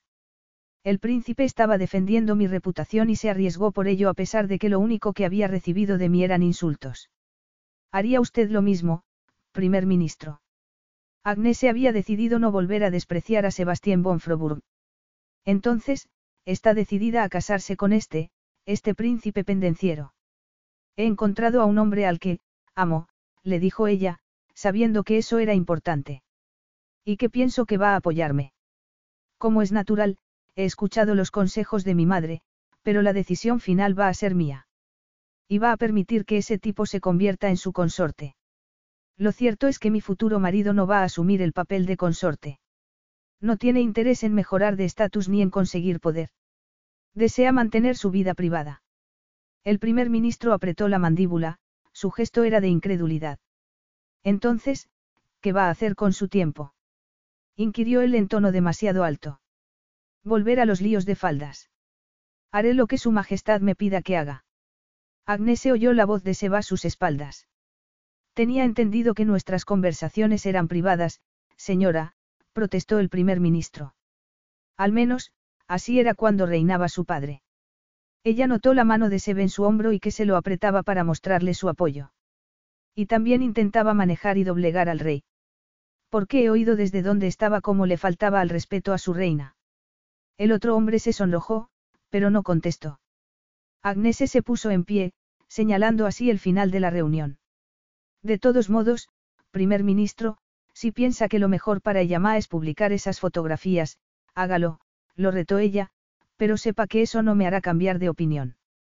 No podía cambiar de opinión porque estaba embarazada de Seb, pero le sorprendió darse cuenta de que, además, pensaba realmente que su prometido era un buen hombre. El primer ministro miró a Seb y torció el gesto al ver el hematoma que tenía en la cara. Bien, Majestad, me ha dejado claras sus intenciones. Solo espero que no lo lamente. Se inclinó ante ella y ni siquiera miró a Seb antes de darse la media vuelta y salir de allí. Tal vez no deberíamos haber actuado como lo hemos hecho, comentó Seb cuando se quedaron a solas. Sí, por supuesto que sí. Es un hombre odioso. Piensa que puede mangonearme porque soy joven y mujer. Mi padre no me educó así. Y va siendo hora de que el primer ministro se dé cuenta. Se sentía bien. Era la primera vez que se había enfrentado realmente a él. Gracias por defenderme, le dijo Seb, pero siento lo de las fotografías. Yo no. Por fin me ha demostrado cómo es. No me respeta. No filtrará las fotografías. Pero es probable que alguien lo haga y eso va a causarte muchos problemas. No me importa. Yo sé cómo eres. Y tú deberías mostrarte también cómo eres de verdad ante los demás. Lo hago, comentó Seb, esbozando una de sus sonrisas. Ella sabía que no era cierto, que Seb prefería esconderse detrás de su imagen de príncipe rebelde. Iba a cenar toda la familia junta. Su madre había sugerido que era la oportunidad perfecta para que Isobel y Carl conociesen a su futuro cuñado antes de la boda. Parece que los dos estáis decididos a continuar con esto, le había dicho a Agnese mientras esperaban a que el resto llegase. Me han dicho que el primer ministro no tenía buena cara cuando se ha marchado esta tarde. Me habría gustado ver cómo le plantabas cara por fin. Aunque he oído que Sebastián también ha intervenido. Se suponía que iba a salir a cenar con unos amigos esta noche, entró diciendo Isobel, vestida con unos pantalones vaqueros ajustados y una camiseta, pero como circulan por internet unas fotografías tuyas y de Sebastián von Froburg desnudo, he tenido que quedarme en casa a enterarme de todos los detalles. Desnudo inquirió Matilde alarmada. Sin camisa nada más, le aseguró Agnese enseguida. Yo no lo tengo tan claro, añadió Isobel. Y yo que pensaba que era la que causaba los escándalos en esta familia. Se dejó caer al lado de su hermana. ¿Dónde está? Le preguntó. De camino. Pórtate bien, y sí. Ya me conoces. Seré encantadora, le aseguró ella en tono inocente. Como la última vez, cuando me convenciste de que te había roto el corazón. Ella tuvo el detalle de poner gesto de arrepentimiento. Lo siento, Nes. No fui honesta, admitió. Seb solo había sido amable conmigo y es probable que yo fuese una adolescente caprichosa. Y yo le pegué, y sí. Lo sé. Y le pegaste muy bien. No digas eso. Me siento avergonzada. Pero todo ha salido bien, porque vais a casaros, le dijo Isobel, sonriendo de manera angelical. Cuéntanos. ¿Cuánto tiempo lleváis viéndoos a escondidas? Nada. La primera vez fue en Viena. ¿Y te has quedado embarazada la primera noche? Le preguntó su hermana. Debería llevar la palabra semental tatuada en la frente. Isobel, por favor, la reprendió su madre. Las tres estaban riendo cuando se llegó. Isobel se puso en pie para saludarlo. Siento haberte causado tantos problemas. Sin rencores, y bienvenido a la familia, le dijo, poniéndose de puntillas para darle un beso en la mejilla. Más te vale portarte bien con mi hermana. Isobel se disculpó con él y se pensó que parecía tener una personalidad muy fuerte. Aunque no tenía la belleza ni la delicadeza de su hermana mayor, también era muy guapa. Y él ya había decidido perdonarla al ver que parecía adorar a su hermana y que estaban muy unidas. Le había gustado oírla reír al entrar en la habitación. Aunque cuando Agnese lo había mirado, Seba había tenido la sensación de que estaban los dos solos. Ella lo había defendido frente a su primer ministro. Aparte de Leo, ¿quién más habría estado dispuesto a hacer algo así? Seb se había sentido conmovido. Entonces, ella le había pedido que permitiese a los demás ver cómo era en realidad. Eso no iba a suceder. El hermano menor asomó la cabeza por la puerta. En muchos otros países, habría sido rey. Le dio un beso a su madre, abrazó a sus hermanas y se quedó de piedra cuando Seb le tendió la mano. Se la apretó con firmeza, pero después se quedó en silencio y dejó que fuesen sus hermanas las que llevasen el peso de la conversación. Sobre todo, Isobel, que bombardeó a Seb con preguntas acerca de Grimenz, de Leo, y de su opinión acerca de muchos asuntos. Isobel, por favor, la reprendió Agnese. Déjalo respirar un poco. Entonces fue Carle el que pareció encontrar la voz para hacer una pregunta que nadie en aquel salón habría querido oír.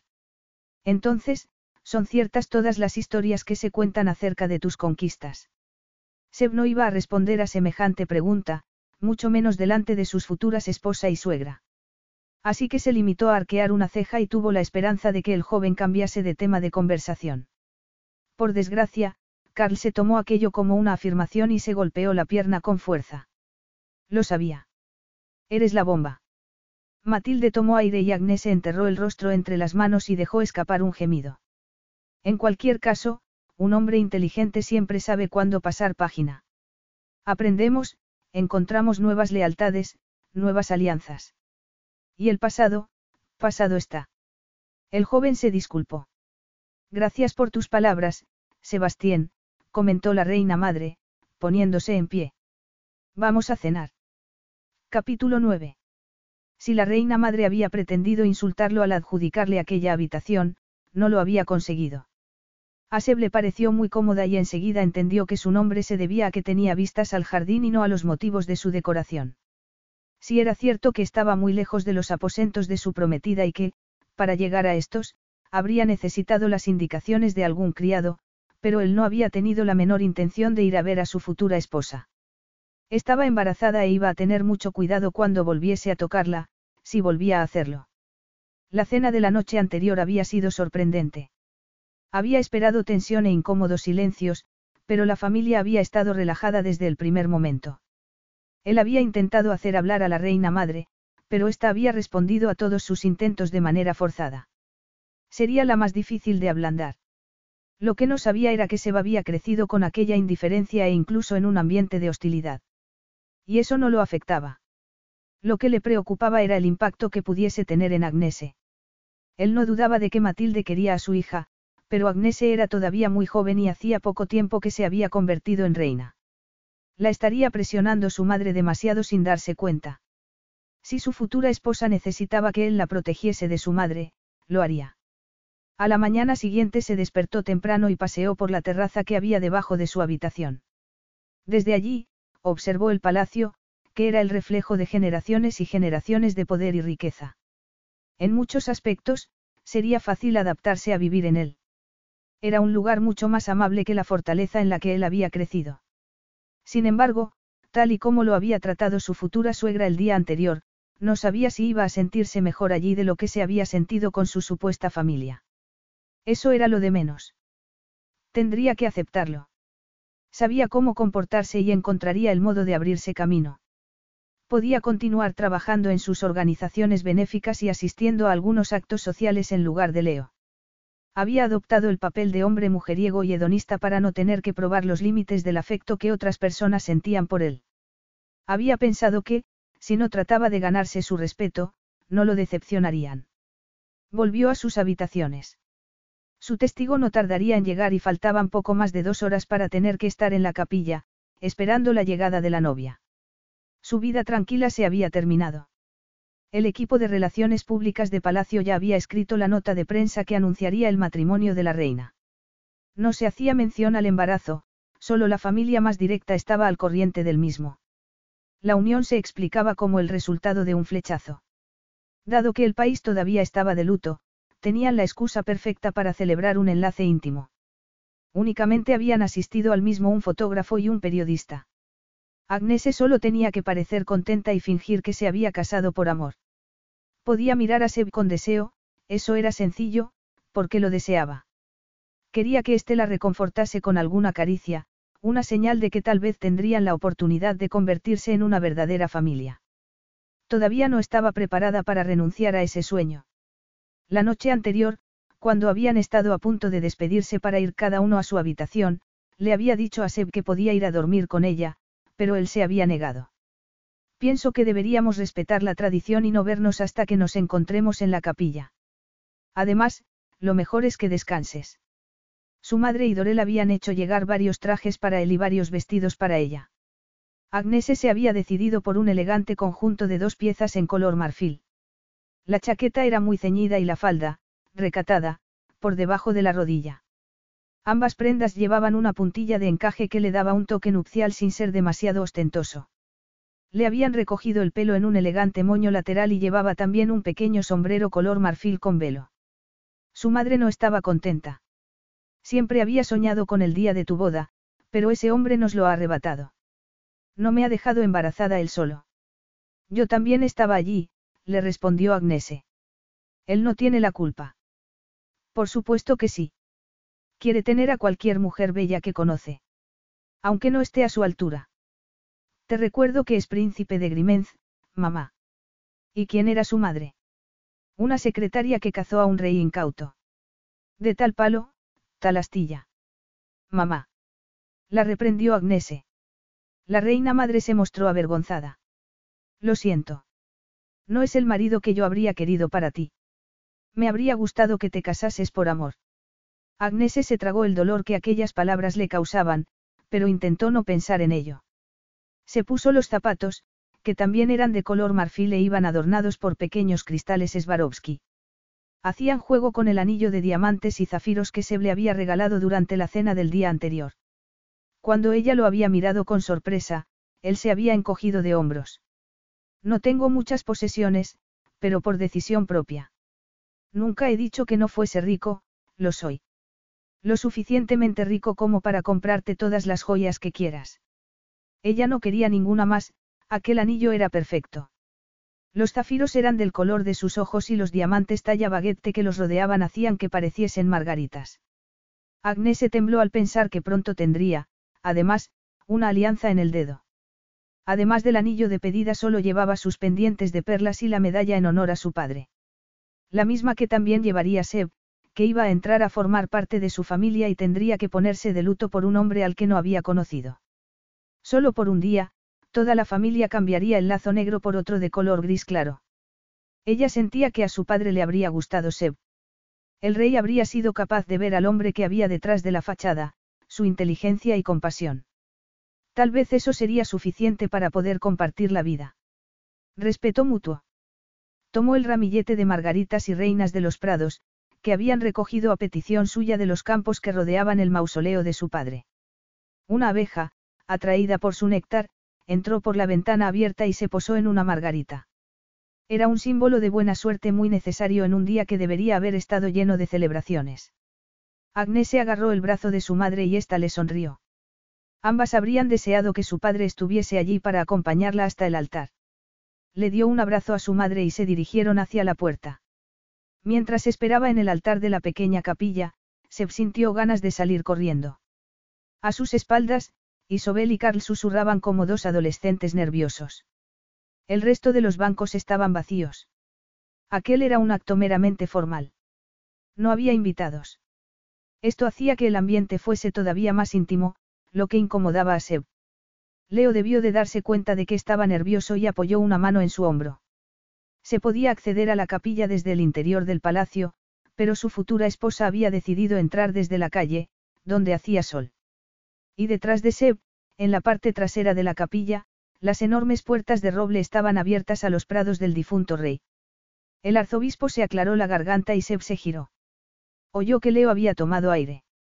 Él sintió que no podía respirar.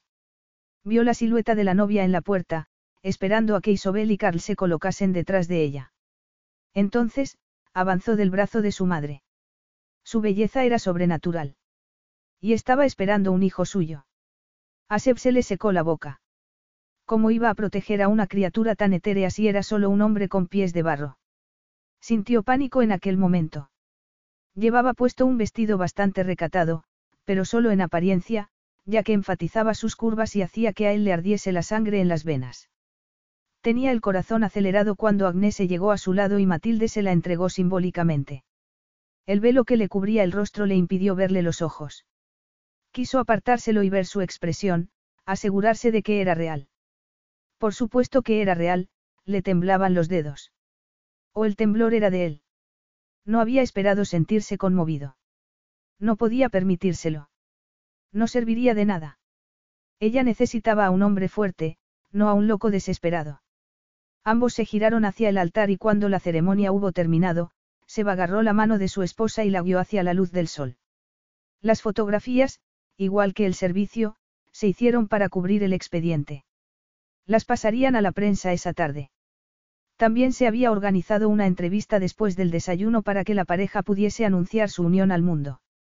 Seb se dio cuenta de lo pálida que estaba la novia y cómo se aferraba a su brazo, y supo que la entrevista la tendría que dar él. No iban a anunciar el embarazo de Agnese todavía, esperarían por lo menos dos meses más, después de la primera ecografía. Se había casado e iba a ser padre. Sus peores miedos, sus mayores pesadillas, hechos realidad. Entonces, se vio que fuera los esperaba el personal que trabajaba en palacio, formando una improvisada guardia de honor para cuando entrasen. Él estaba acostumbrado a ser el centro de atención, pero aquello era diferente. Aceptase o no el título de consorte, allí, en el mundo íntimo del palacio de verano, era su príncipe, el marido de la reina y, aunque todavía no lo sabían, el padre de su heredero al trono. No estaba acostumbrado a que lo mirasen con admiración. ¿Qué ocurriría cuando se diesen cuenta de que no la merecía? Agnese sonrió y se detuvo a hablar con la cocinera y sus ayudantes, gastó una broma al jardinero y aceptó sus buenos deseos mientras él se quedaba un paso por detrás. A sus espaldas oyó a Matilde y a Leo cumpliendo con su deber, lo mismo que Isobel y Carl. Una joven doncella se inclinó ante él. Enhorabuena, señor, bienvenido a Eyamaa. Él murmuró algo ininteligible. Dudó que hubiese sido educado. Agnese comentó que ambos estaban muy nerviosos, lo que despertó risas, salvó la situación, y continuaron avanzando. Seb estaba experimentando emociones que no sabía cómo gestionar. Estaba sintiendo cosas que no había esperado sentir. Por Agnese, por su bebé. Por los habitantes de Yamaa. El deseo de ser lo que necesitaban de él. Su padre se habría reído en su cara si hubiese oído aquello. Agnese le había dicho que tenía que permitir que los demás viesen cómo era en realidad. Imposible. Venga, hermano, date prisa. Estamos muertos de hambre. Isobel y Carl lo adelantaron, subieron las escaleras corriendo y entraron en el palacio, desapareciendo de la vista. Eso era precisamente lo que quería hacer él en esos momentos. Tal vez pudiese hacerlo. Si apartaba a aquella criatura atrofiada en la que se había convertido y volvía a ser el viejo Seb. El personal de palacio empezó a dispersarse para volver a sus obligaciones. El fotógrafo estaba preparado, tomando fotografías. Seb tomó la mano de Agnese y se la llevó a los labios. Estás preciosa, Macherie. Necesitaba volver a esconderse detrás de aquella máscara. Le había prometido que la protegería y que protegería a su hijo, nada más. Posó para las fotografías, miró a su esposa a los ojos, la besó y sintió cómo temblaban sus labios, pero en cuanto les tomaron la fotografía, se apartó. Se convenció de que no sentía nada. Era solo la emoción de aquel día. Después sonrió a su nueva familia. Charló con el arzobispo y con su suegra. Comió las delicias que les habían preparado para el desayuno, bebió champán y aguantó las bromas de sus cuñados. Hizo todo lo que se esperaba de él. Una hora después, Leo tenía que marcharse. ¿Me acompañas al coche? Le preguntó su primo. Atravesaron juntos el jardín para dirigirse hacia la limusina que lo estaba esperando. Muy conmovedora la par que sencillo. Seb no respondió. Y muy cariñoso el personal de palacio, pero es que los ciudadanos de Yamá siempre han querido mucho a su familia real. Seb dejó escapar un gruñido. Leo se detuvo junto a una rosaleda y se inclinó a oler una flor. Deliciosa. Son unos jardines muy agradables, comentó. Lo mismo que el palacio. Hay lugares bastante peores. En esos momentos, a Seb no se le ocurrían muchos. Tanta emoción, tanto cariño, lo asustaban y se sentía atrapado. Tal vez tu suegra sea la más dura de roer, pero estoy seguro de que sabrás ganártela, comentó Leo sonriendo. Antes o después se dará cuenta de que eres muy buen partido. Venga, suelta ya lo que estás intentando decirme y déjate de tonterías, espetó se va su primo. Leo lo miró fijamente, con la cabeza inclinada hacia un lado. Solo que pienso que has elegido bien. Podría ser una buena vida, si te abres a ella. Haré lo mismo que he hecho siempre en Grimenz, cumplir con mi deber. No puedo hacer más. Y tú deberías conocer el motivo mejor que nadie. Solo estoy diciendo que tal vez sea el momento de probar otra cosa, añadió Leo. No. Agnes se siente algo por ti. Lo sabes, ¿verdad? Continuó su primo. Seb sintió que le faltaba el aire.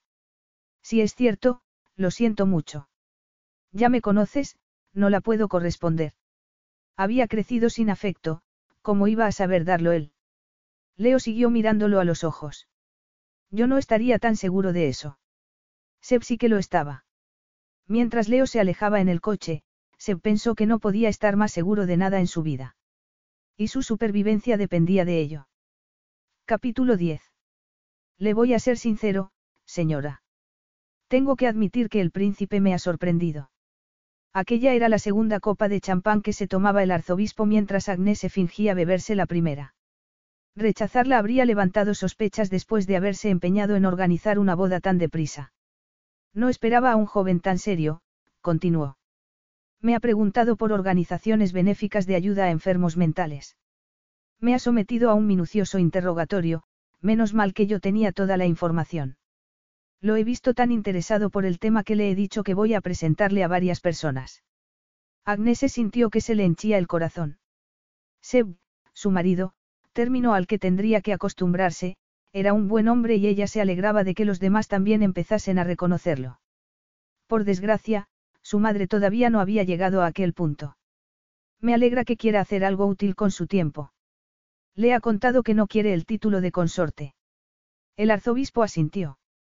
Lo ha mencionado, sí. La reina madre resopló, molesta. Tal vez deberíamos haber pensado en eso antes de, de aceptar la propuesta de matrimonio, comentó, mirando con desprecio hacia la puerta por la que se acababa de volver al salón. Agnes sintió que se le encogía el pecho. No quería tener que elegir entre su madre y su marido, pero, si se daba el caso, tendría que ponerse de parte de Seb.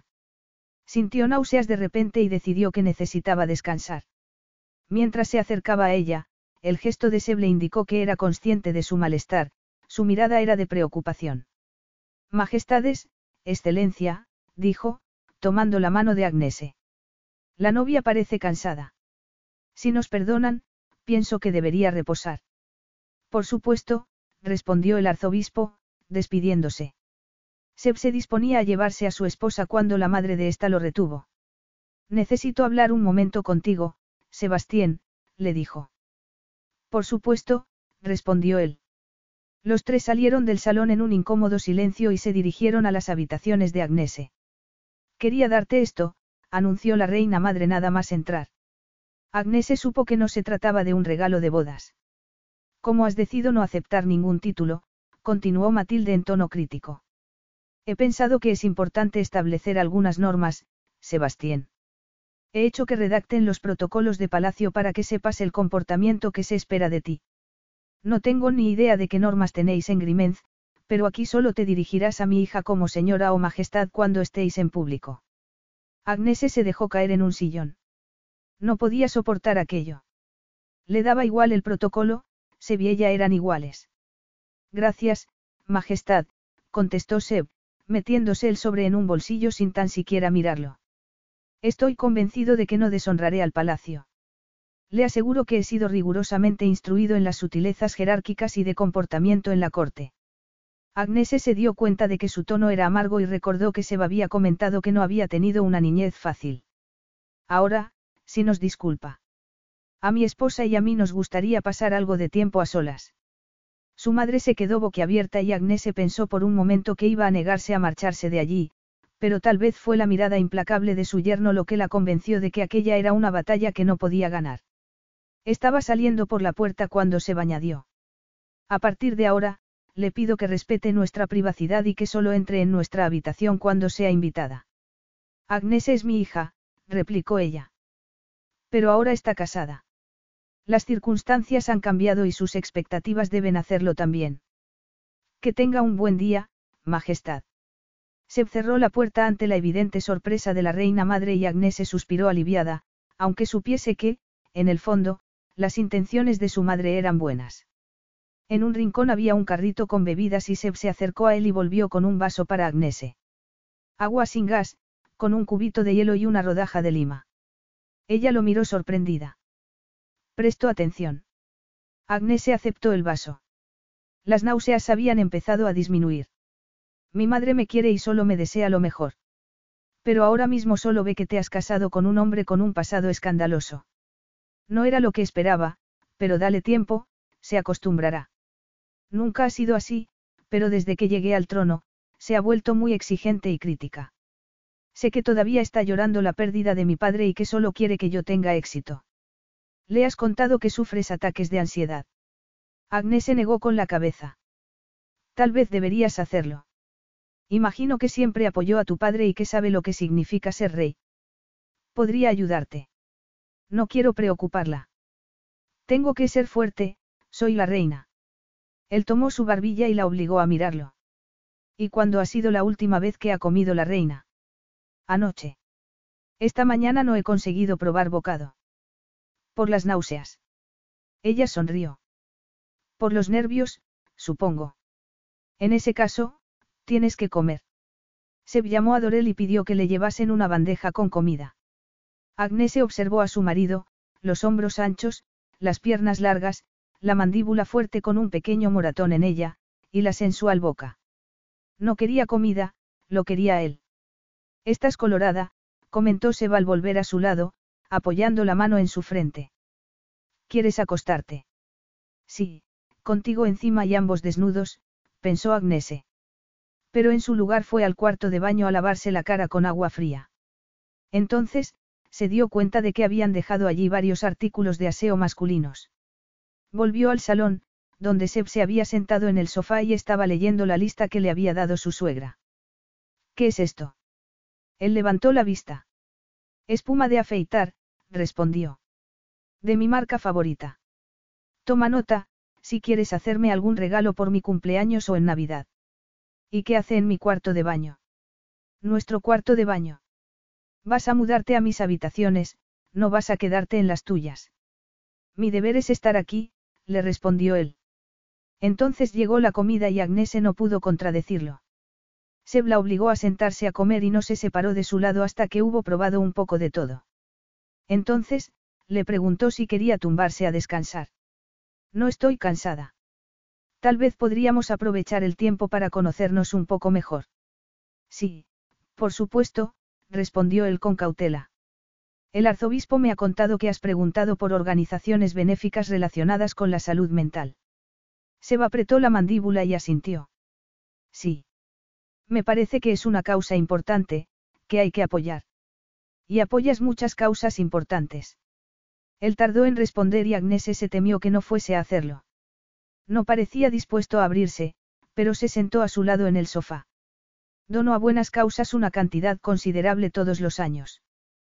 Considerable. Repitió ella. Cientos de millones.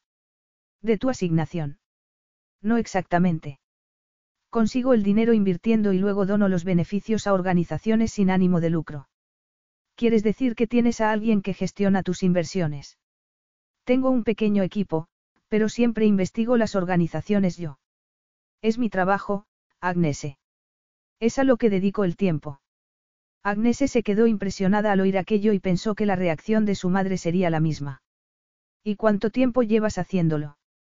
Empecé cuando tenía 16 años. 16. Si era solo un niño. Era lo suficientemente mayor para saber que tenía que hacer algo con mi vida. Agnese sintió que no le estaba contando toda la verdad. Quería ser económicamente independiente, adivinó. Sí. Quería ser independiente, pero no he podido apartarme de Leo, que siempre ha sido como un hermano para mí. Se lo debo. ¿Tan horribles son los Bonfroburg? Le preguntó ella. Leo y Max, no, pero el resto, sí. Me odian porque mi madre no era uno de ellos. Me hablarás algún día de ella. No llegué a conocerla. Falleció en el parto. Agnese deseó tomar su mano, pero pensó que él no quería que lo hiciera.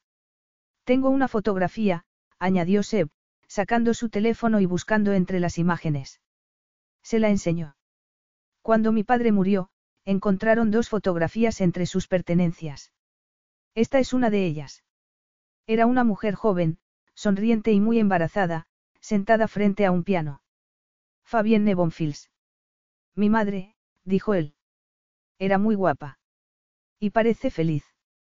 Y joven. Era más joven de lo que eres tú cuando murió, comentó en tono compungido. Agnese pensó que ese podía ser el motivo por el que parecía tan preocupado por ella. Has dicho que encontraron dos fotografías. Él dudó antes de buscar la segunda. En ella volvía a aparecer Fabienne, pero en esa ocasión acompañada de un hombre. Son tus padres. Fabienne sonreía, sentada sobre las piernas del príncipe George, mirándolo con amor. Él tenía apoyada una mano en su vientre. Es una fotografía preciosa, pero me parece que no querías enseñármela, ¿verdad? Él se pasó una mano por el rostro. Tengo una relación complicada con ella, admitió por fin. La primera esposa de mi padre procedía de una de las mejores familias de Europa y le proporcionó riqueza y contactos. Sin embargo, Fabienne era su secretaria. Solo tenía una cara bonita y amor por mi padre. Para él, debió de ser toda una revelación. Su primer matrimonio no había sido feliz. Mi hermanastro todavía recuerda sus constantes peleas. Cuando tomaron esta fotografía mi padre llevaba dos años divorciado de su primera mujer. Había sido un divorcio muy duro y mi padre no había tenido el apoyo de su familia. Entonces llegó mi madre para iluminar su vida. Parece que fueron muy felices juntos, comentó. La familia de mi padre odió a mi madre desde el primer momento, así que, después de la boda, mis padres se marcharon a Francia. Entonces, mi madre falleció y mi padre volvió a Grimenz. Yo crecí allí con Leo y Max. ¿Te hablaba tu padre de ella? Él dejó escapar una amarga carcajada. Mi padre casi no me hablaba. No tengo más que decir. Lo poco que sé de mi madre, son deducciones mías. Ella tampoco tenía familia, no había nadie que pudiese contarme más. Agnese pensó en la suerte que tenía. Su madre, aunque no fuese perfecta, la quería. Y su padre la había querido también. Empezó a comprender lo que se había perdido, lo que no había tenido nunca. Una familia. Por eso le costaba tanto mirar aquella fotografía de sus padres. Pienso que no pudo perdonarme nunca. El resto de la familia, tampoco. Yo tenía la sensación de que no soportaba mirarme. Se quedó destrozado cuando perdió a mi madre y veía en mí el motivo de esa pérdida. Entonces, se cambió de tono de voz. Pero ya vale de historias tristes por hoy. Es el día de nuestra boda. ¿Quieres que te hable de los proyectos en los que he invertido? Seb no solía hablar de su vida con nadie, pero hacerlo con Agnese, ver cómo sonreía esta ante la imagen de su madre, le había proporcionado cierto consuelo. También le había hecho darse cuenta de que tenía que compartir más. Quería que su esposa supiese que no se había casado con un hombre vago y derrochador. Así que hablaron y ella empezó a relajarse. Y así fueron pasando las horas y llegó la noche. Él se había quitado la chaqueta y la corbata. Ella se había quitado la chaqueta también y se había quedado con una camisola de seda que dejaba poco a la imaginación. Aunque Seb no necesitaba imaginarse nada, tenía la imagen de sus pechos perfectos grabada en su mente desde la noche de Viena. Agnes se había ido acercándose a él y en esos momentos estaba apoyada en su pecho para poder ver las imágenes que él le mostraba en su teléfono móvil. ¿Qué es esto? Una panadería artesanal. Es una de mis últimas inversiones. La prensa del corazón no tiene ni idea, comentó ella, echándose a reír. No tienes nada que ver con el hombre que dicen que eres. Hay cierta verdad, le respondió él con los ojos brillantes. Ella le sonrió y se sintió ganas de besarla, pero pensó en su propia madre. Todavía más joven que Agnese, embarazada y llena de esperanza. Su muerte había destrozado tres vidas. Y a él le aterraba perder a alguien que le importase. Apartó aquello de su mente. No era el momento. Agnese se quedó dormida apoyada en su hombro. Y él pensó que le vendría bien hablar con su madre de los ataques de ansiedad. Aunque él no tuviese la esperanza de que su suegra lo aceptase de un día para otro, sabía que apoyaba incondicionalmente a Agnese. Volvió a buscar la fotografía de su propia madre. Agnese había dicho que parecía feliz y él siempre lo había pensado también, lo que lo había reconfortado a pesar de todo lo demás. Oyó suspirar a su esposa y sintió que se le encogía el corazón solo de pensar que pudiese ocurrirle algo. No sabía que tenía que la hacía tan especial. Tal vez, que era fácil hablar con ella, o sus ojos azules que parecían ver en él al hombre que había en su interior. Se había hecho y Agnese necesitaba descansar, así que la tomó en brazos y la llevó al dormitorio. Le quitó la falda y la acostó, haciendo un esfuerzo por no pasar los dedos por su sedoso pelo dorado. Le dejó puestas la camisola y la ropa interior. Y se prometió que no la iba a tocar. La tapó y ella se tumbó de lado y siguió durmiendo profundamente. Él salió en silencio hacia su vestidor. Seb se despertó poco a poco, con una inesperada sensación de bienestar. Se dio cuenta de que Agnese estaba entre sus brazos. O, más bien, que ambos estaban abrazados y con las piernas entrelazadas. Se volvió a dormir y cuando despertó estaba solo. Oyó ruido en el cuarto de baño. Agnese estaba vomitando. Márchate, le pidió cuando él se acercó a la puerta. Se entró, le sujetó el pelo y le frotó suavemente la espalda hasta que la vio incorporarse. ¿Estás mejor? Por ahora, sí. Él humedeció una toalla y se la tendió. ¿Cuántas veces vas a tener que rescatarme del suelo del cuarto de baño? Es lo que firmé ayer. Para lo bueno y para lo malo, recuerdas. Supongo que no esperabas que hubiese tanto malo nada más empezar el matrimonio. Menuda luna de miel. Estaba despeinada, pero muy guapa, y Seb se lo dijo. Ella resopló y lo miró como si se hubiese vuelto loco. Seb la ayudó a incorporarse. Pensé que no íbamos a tener luna de miel, le dijo. Total, para pasarme todo el día vomitando. Es lo normal, no. Tal vez deberíamos hablar con el médico, para estar seguros. Es normal, no te preocupes. Me encontraré mejor cuando me dé una ducha y tome un café. Dame 15 minutos para arreglarme un poco. Porque yo no me siento nada guapa. Gracias por el piropo, por cierto. Cuando Agnese salió de la ducha no encontró su habitual cafetera preparada, sino una mesa para dos junto a la soleada ventana. Seb ya estaba sentado a ella. No había café, solo té y tostadas de pan de molde blanco con los bordes perfectamente quitados. Yo no he pedido esto. No, lo he pedido yo, le respondió Seb en tono afable. Tengo entendido que el desayuno ayuda con las náuseas. Pero yo lo que quiero es un café. No desayuno nunca. Dado que estás embarazada, ¿qué tal si empiezas a hacerlo a partir de ahora? Seb estaba impresionante, ataviado solo con los pantalones azul marino de pijama y el torso desnudo bañado por la luz del sol. ¿Y si te como a ti? pensó ella. Después de la conversación del día anterior, entendía a su marido un poco mejor. Su valentía y determinación a la hora de forjarse su propia vida y ayudar a los demás eran extraordinarias y muy conmovedoras. Agnese podría haberse pasado toda la noche charlando con él, pero se había quedado dormida. Tal vez fuese también por el embarazo. Volvió a sentir náuseas. No recordaba haberse ido a la cama ni, mucho menos, haberse quitado la falda. Se había despertado en ropa interior, abrazada a Seb. Debía haberse disculpado, ya que él le había dejado claro que no quería eso de ella. La noche anterior no había intentado besarla. Habían dormido juntos, pero no la había tocado. Estaba allí porque era su deber. Nada más. Y Agnese pensó que no se le debía olvidar. En esos momentos, le hizo un gesto para que se sentase a su lado.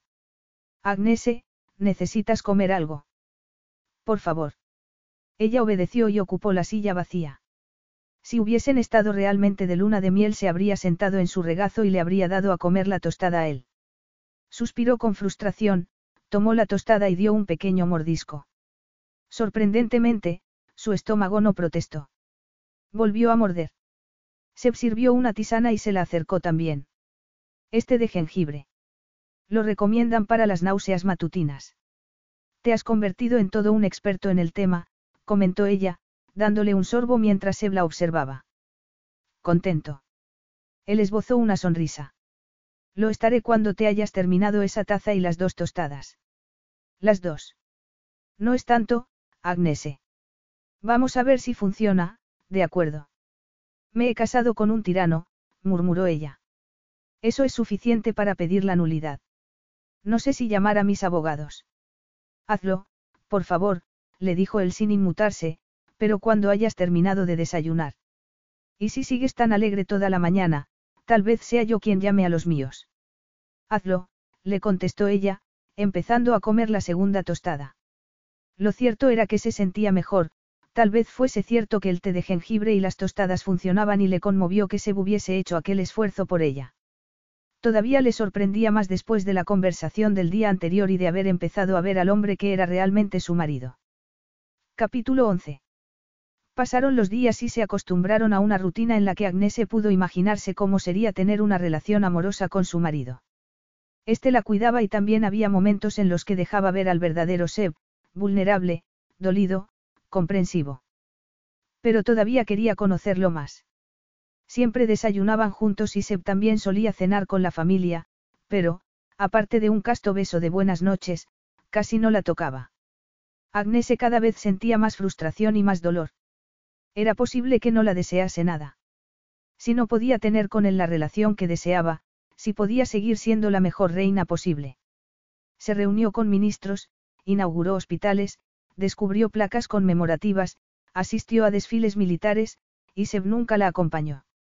Solo fue con ella a actos menos formales, a visitar organizaciones benéficas, por ejemplo.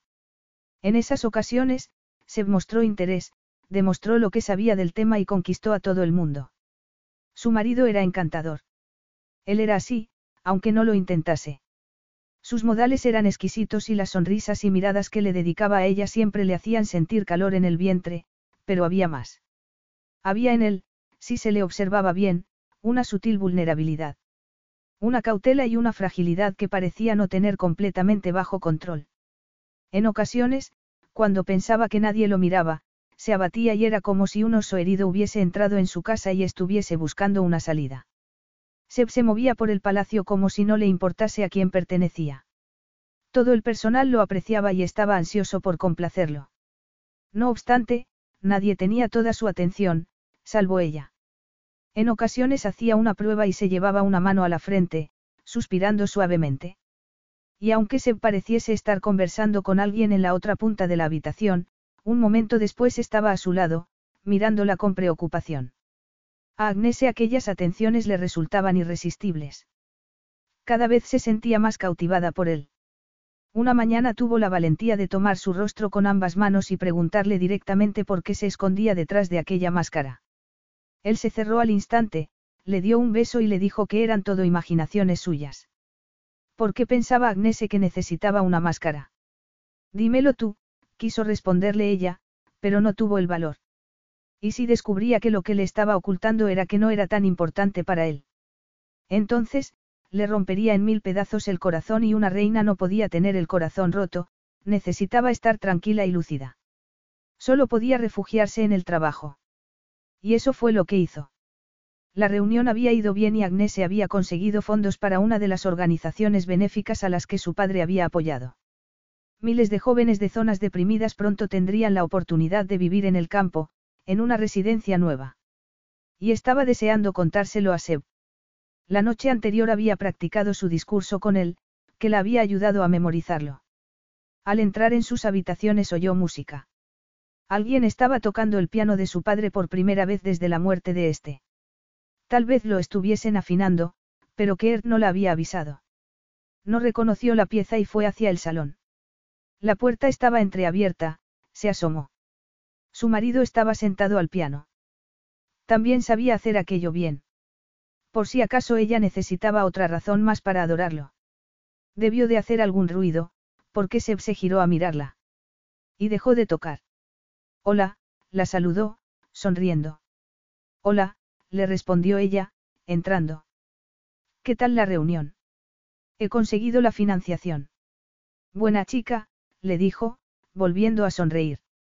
Sabía que podías hacerlo. ¿Qué estabas tocando? Me ha gustado, pero no lo he reconocido. Se acercó y le dio un beso. Tal vez no tuviesen sexo, pero Seb nunca rechazaba sus besos. Se fijó en que no había ninguna partitura. Seb debía de conocer aquella obra de memoria. Creo que solía tocarlo mi madre. Encontraron las partituras con las fotografías que guardaba mi padre. Yo no lo había escuchado antes, pero cuando empecé a tocar, me resultó familiar. No sé si es posible que lo recordase. De cuando tu madre estaba embarazada, terminó Agnese por el al ver que Seb no podía hacerlo. Sí. Había nostalgia en la breve respuesta. El deseo de encontrar algo de su madre, una conexión con ella. A Agnese le dio pena. Se sentó a su lado y se llevó las manos al vientre. Tal vez nuestro hijo también quiera escucharlo. Puedes volver a tocar. Seb tomó su mano, le dio un beso en la palma y luego se la devolvió al abdomen. Agnese pensó que aquel hombre sabía cómo hacer que una mujer se derritiese. Seb empezó a tocar. Era una obra alegre y dulce, y él la tocaba muy bien. Agnese se apoyó contra su hombro, hipnotizada por el movimiento de sus dedos y conmovida por la tristeza de su historia. Cuando Seb terminó, ella tomó su rostro con ambas manos y lo besó. Me ha encantado. Tocas muy bien. Leo, Max y yo recibimos clases de piano de niños. Yo fui el único al que le gustó. Cuando vi la fotografía de mi madre, entendí el motivo. Agnese lo vio tan perdido por un momento que volvió a darle un beso. En esa ocasión, notó algo diferente en él, una intensidad que no había sentido desde que habían llegado allí. Gimió. Había deseado tanto aquello. Él bajó los labios por su cuello, pero eso tampoco fue suficiente. Le desabrochó un botón de la blusa y después otro, y otro. Agnese sintió su aliento caliente en la piel mientras se llevaba las manos a su espalda para desabrocharle el sujetador. Entonces, se pusieron de pie, tambaleándose, y se la apoyó en un lateral del piano. Ella aprovechó para desabrocharle la camisa y pasó las manos por su pecho. Él gimió y a ella le gustó oírlo. Sin romper el contacto visual, retrocedió y se puso de rodillas, le desabrochó el pantalón y lo acarició con la boca. Seb volvió a gemir. Agnes rodeó su erección con la boca y sonrió al notar que Seb se estremecía. Lo vio echar la cabeza hacia atrás y aferrarse al borde del piano. Le costaba respirar. A ella le gustó oír aquello casi más que la música que había oído unos minutos antes. Ella. La antigua reina de hielo. Se sentía liberada en esos momentos. Agnese, para, le pidió él en un susurro. No voy a poder. Por supuesto que sí, pensó ella, acariciándolo con la mano, sin parar ni un instante hasta que notó que se rindió a sus caricias. Agnese, gimió Seb cuando por fin recuperó el habla. Ella se sintió poderosa, le encantó verlo así. Solo tenía un problema, que iba a necesitar su ayuda para incorporarse. Se echó a reír y le tendió la mano para que la ayudase. Ya estaba hecho, pero, de repente, se preguntó si lo había hecho bien. Él la besó. Deja de darle vueltas. Me ha gustado, le dijo, sonriendo. ¿Quieres que te haga yo lo mismo? La tomó en brazos y la llevó hasta uno de los sofás. La desnudó y se desnudó él también, la tumbó y estudió su cuerpo con devoción. ¿Sabes lo bella que eres, Cherie? Le preguntó, apoyando los labios justo debajo de su oreja. A Agnese se le puso la piel de gallina y él pasó la mano por su escote y después inclinó la cabeza y le besó los pechos hasta conseguir que se irguiesen. Pasó la lengua por ellos y sopló después. Agnese gimió. Él bajó más. No mires, pequeño, murmuró frente al vientre, todavía plano. Tu papá va a hacerle algunas travesuras a tu bella madre. Agnese se retorció de placer mientras él seguía bajando hacia su sexo. La acarició con la lengua hasta que ella sintió que no podía más. Todavía tengo los zapatos puestos, murmuró. Una de mis fantasías era hacerte esto con los zapatos de tacón puestos, admitió Seb. Después, se colocó encima de ella y la penetró. Empezó a moverse despacio, con cuidado, hasta que notó que temblaba entre sus brazos. Ambos llegaron al orgasmo a la vez y la experiencia superó todas las expectativas de Agnese. Después, Seb la abrazó. Se quedaron con las piernas entrelazadas y él le acarició el pelo. Sé que no te presto la atención adecuada, admitió, pero tenía miedo de haceros daño al bebé o a ti. El bebé todavía no ha alcanzado el tamaño de un cacahuete. Y las mujeres embarazadas pueden tener sexo. De hecho, a algunas nos apetece todo el tiempo. Él se echó a reír. En ese caso, en el futuro intentaré cumplir. Mis hormonas te lo agradecerán, admitió ella. Vamos a refrescarnos y a cenar, ¿te parece? Le propuso Seb. Se vistieron y salieron agarrados de la mano, y Agnese tuvo la sensación de estar flotando el resto de la velada. Desde la terraza, Agnese vio a Carl charlando con su marido. Lo hacían con frecuencia y su hermano parecía apreciar la presencia de otro hombre en la familia. Isobel también parecía encantada con poder bromear con Sebe, incluso su madre se estaba ablandando y le buscaba partituras para que tocase el piano. Toda su familia lo había aceptado. Y luego estaba el maravilloso sexo que tenían juntos. En ocasiones, Agnese tenía incluso la sensación de que se estaba empezando a sentir algo por ella. No había vuelto a tener ataques de ansiedad y manejaba como podía todo el trabajo. Aunque la ayuda de un consorte le habría venido muy bien, sabía que no podía tenerlo todo. Apoyó una mano en su abdomen. Hasta las náuseas estaban ya bajo control. La vida le sonreía. Capítulo 12. Su esposa no descansaba lo suficiente y eso lo estaba volviendo el loco. Todo el mundo era consciente, menos ella. Él era, en parte, responsable de su cansancio. Todas las mañanas amanecían abrazos y no podían resistirse a tener sexo. Esa mañana, después de cuadrar sus agendas para el siguiente mes en el despacho de Agnese, se obtuvo una idea. ¿Por qué no intentamos ser más espontáneos? Sería divertido. Seguro que puedes dedicarme algo de tiempo y enseñarme la zona. Ya llevas aquí un mes, supongo que ya la conoces. Él hizo una mueca. Todavía no he visto el famoso estanque de las carpas. Acabas de hacer un puchero. Le preguntó ella riendo. Sí, lo había hecho, pero estaba justificado. Seb consideraba su trabajo cuidar de ella y asegurarse de que se tomaba algo de tiempo libre. Consiguió que Agnese se levantase de su sillón y diez minutos después estaban sentados frente al estanque. Ella suspiró. Se me había olvidado lo bonito que es este lugar, comentó. Él pensó que lo más bonito allí era ella. Mi padre solía traerme aquí y me hablaba del cuidado de los peces, aunque en realidad se refería a nuestro pueblo. Pienso que venía aquí cuando necesitaba encontrar la solución a un problema. O, tal vez, sencillamente a disfrutar, sugirió Seb. Agnes se cerró los ojos y levantó el rostro hacia el sol. Se sintió tranquila. Cuando volvió a abrirlos, Sebastián la estaba observando. Me has engañado, ¿verdad? Le preguntó ella. Quería ver el estanque. Y quería verlo contigo, le respondió él, dándole un beso. Gracias. Podríamos tener más momentos como este si accedieses a ser mi consorte. Compartiríamos la carga de trabajo. Él se apartó bruscamente. Ya te dije antes de casarnos que no quería ese tipo de vida. Te ayudo todo lo que puedo, pero siempre lo haré entre bastidores. Asistes a actos sociales y a fiestas benéficas, ¿qué diferencia hay? Que no llevo el peso de las expectativas que otros ponen en mí, le explicó Seb. Ahora perteneces a mi familia, le dijo ella en tono cariñoso. Nadie te va a juzgar. Estoy cumpliendo con mi deber, Agnese. Y siempre lo haré. Tendrás que conformarte con eso. Oyeron pasos a sus espaldas, se trataba de Kert. Majestad, disculpe las molestias, pero el primer ministro está al teléfono. Que llame en otro momento, replicó Seb. No, ya voy, dijo ella. Acababa de darse cuenta de que lo único que tenían en común era su futuro hijo.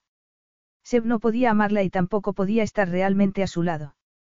Agnese se llevó una mano al vientre y pensó que siempre tendría a su bebé. Gracias por este rato tan agradable, le dijo a su marido. Has cumplido con tu deber. He descansado. Se levantó y echó a andar antes de que él la pudiese detener. Se vio alejarse a su esposa, vestida con una blusa de seda azul y una falda de lino color crema. Y zapatos de tacón negros. Le encantaban los tacones altos y a él le gustaba verla andar con ellos puestos. La vio alejarse enfadada y dudó entre volver a por ella para terminar la discusión que habían empezado o llevársela a la cama y zanjar el tema así. Sabía lo que Agnese quería de él. Era lo mismo que habían querido otras antes, un compromiso emocional. Pero no se lo podía dar. Estaba a punto de desaparecer de su vista cuando la oyó gritar y vio que se caía, y se sintió que todo su mundo se desmoronaba. El calambre fue tan fuerte que Agnese sintió que se doblaba, volvió a sentir otra punzada de intenso dolor y cayó al suelo. Agnese. Gritó Seb, echando a correr hacia ella, que estaba con las manos y las rodillas apoyadas en el suelo y respirando con dificultad. La siguiente hora pasó sin que se diese cuenta. Seb la llevó a palacio, gritando para que llamasen a un médico, a su madre. Pidió un coche y la metió en él mientras le decía que todo iba a ir bien. Nada más llegar a la clínica privada la apartaron de él, aunque lo único que quería Agnese era que la abrazase y que no la soltase jamás. Sabía lo que estaba pasando y que todo iba a cambiar. Estaba perdiendo a su bebé. Capítulo 13. Adiós a su precioso hijo y a su nueva vida. Agnese se quedó hecha un ovillo en la cama, con el rostro girado hacia el lado opuesto en el que estaban los médicos que le habían dado la fatídica noticia. Lo sentían mucho, no había nada que hacer.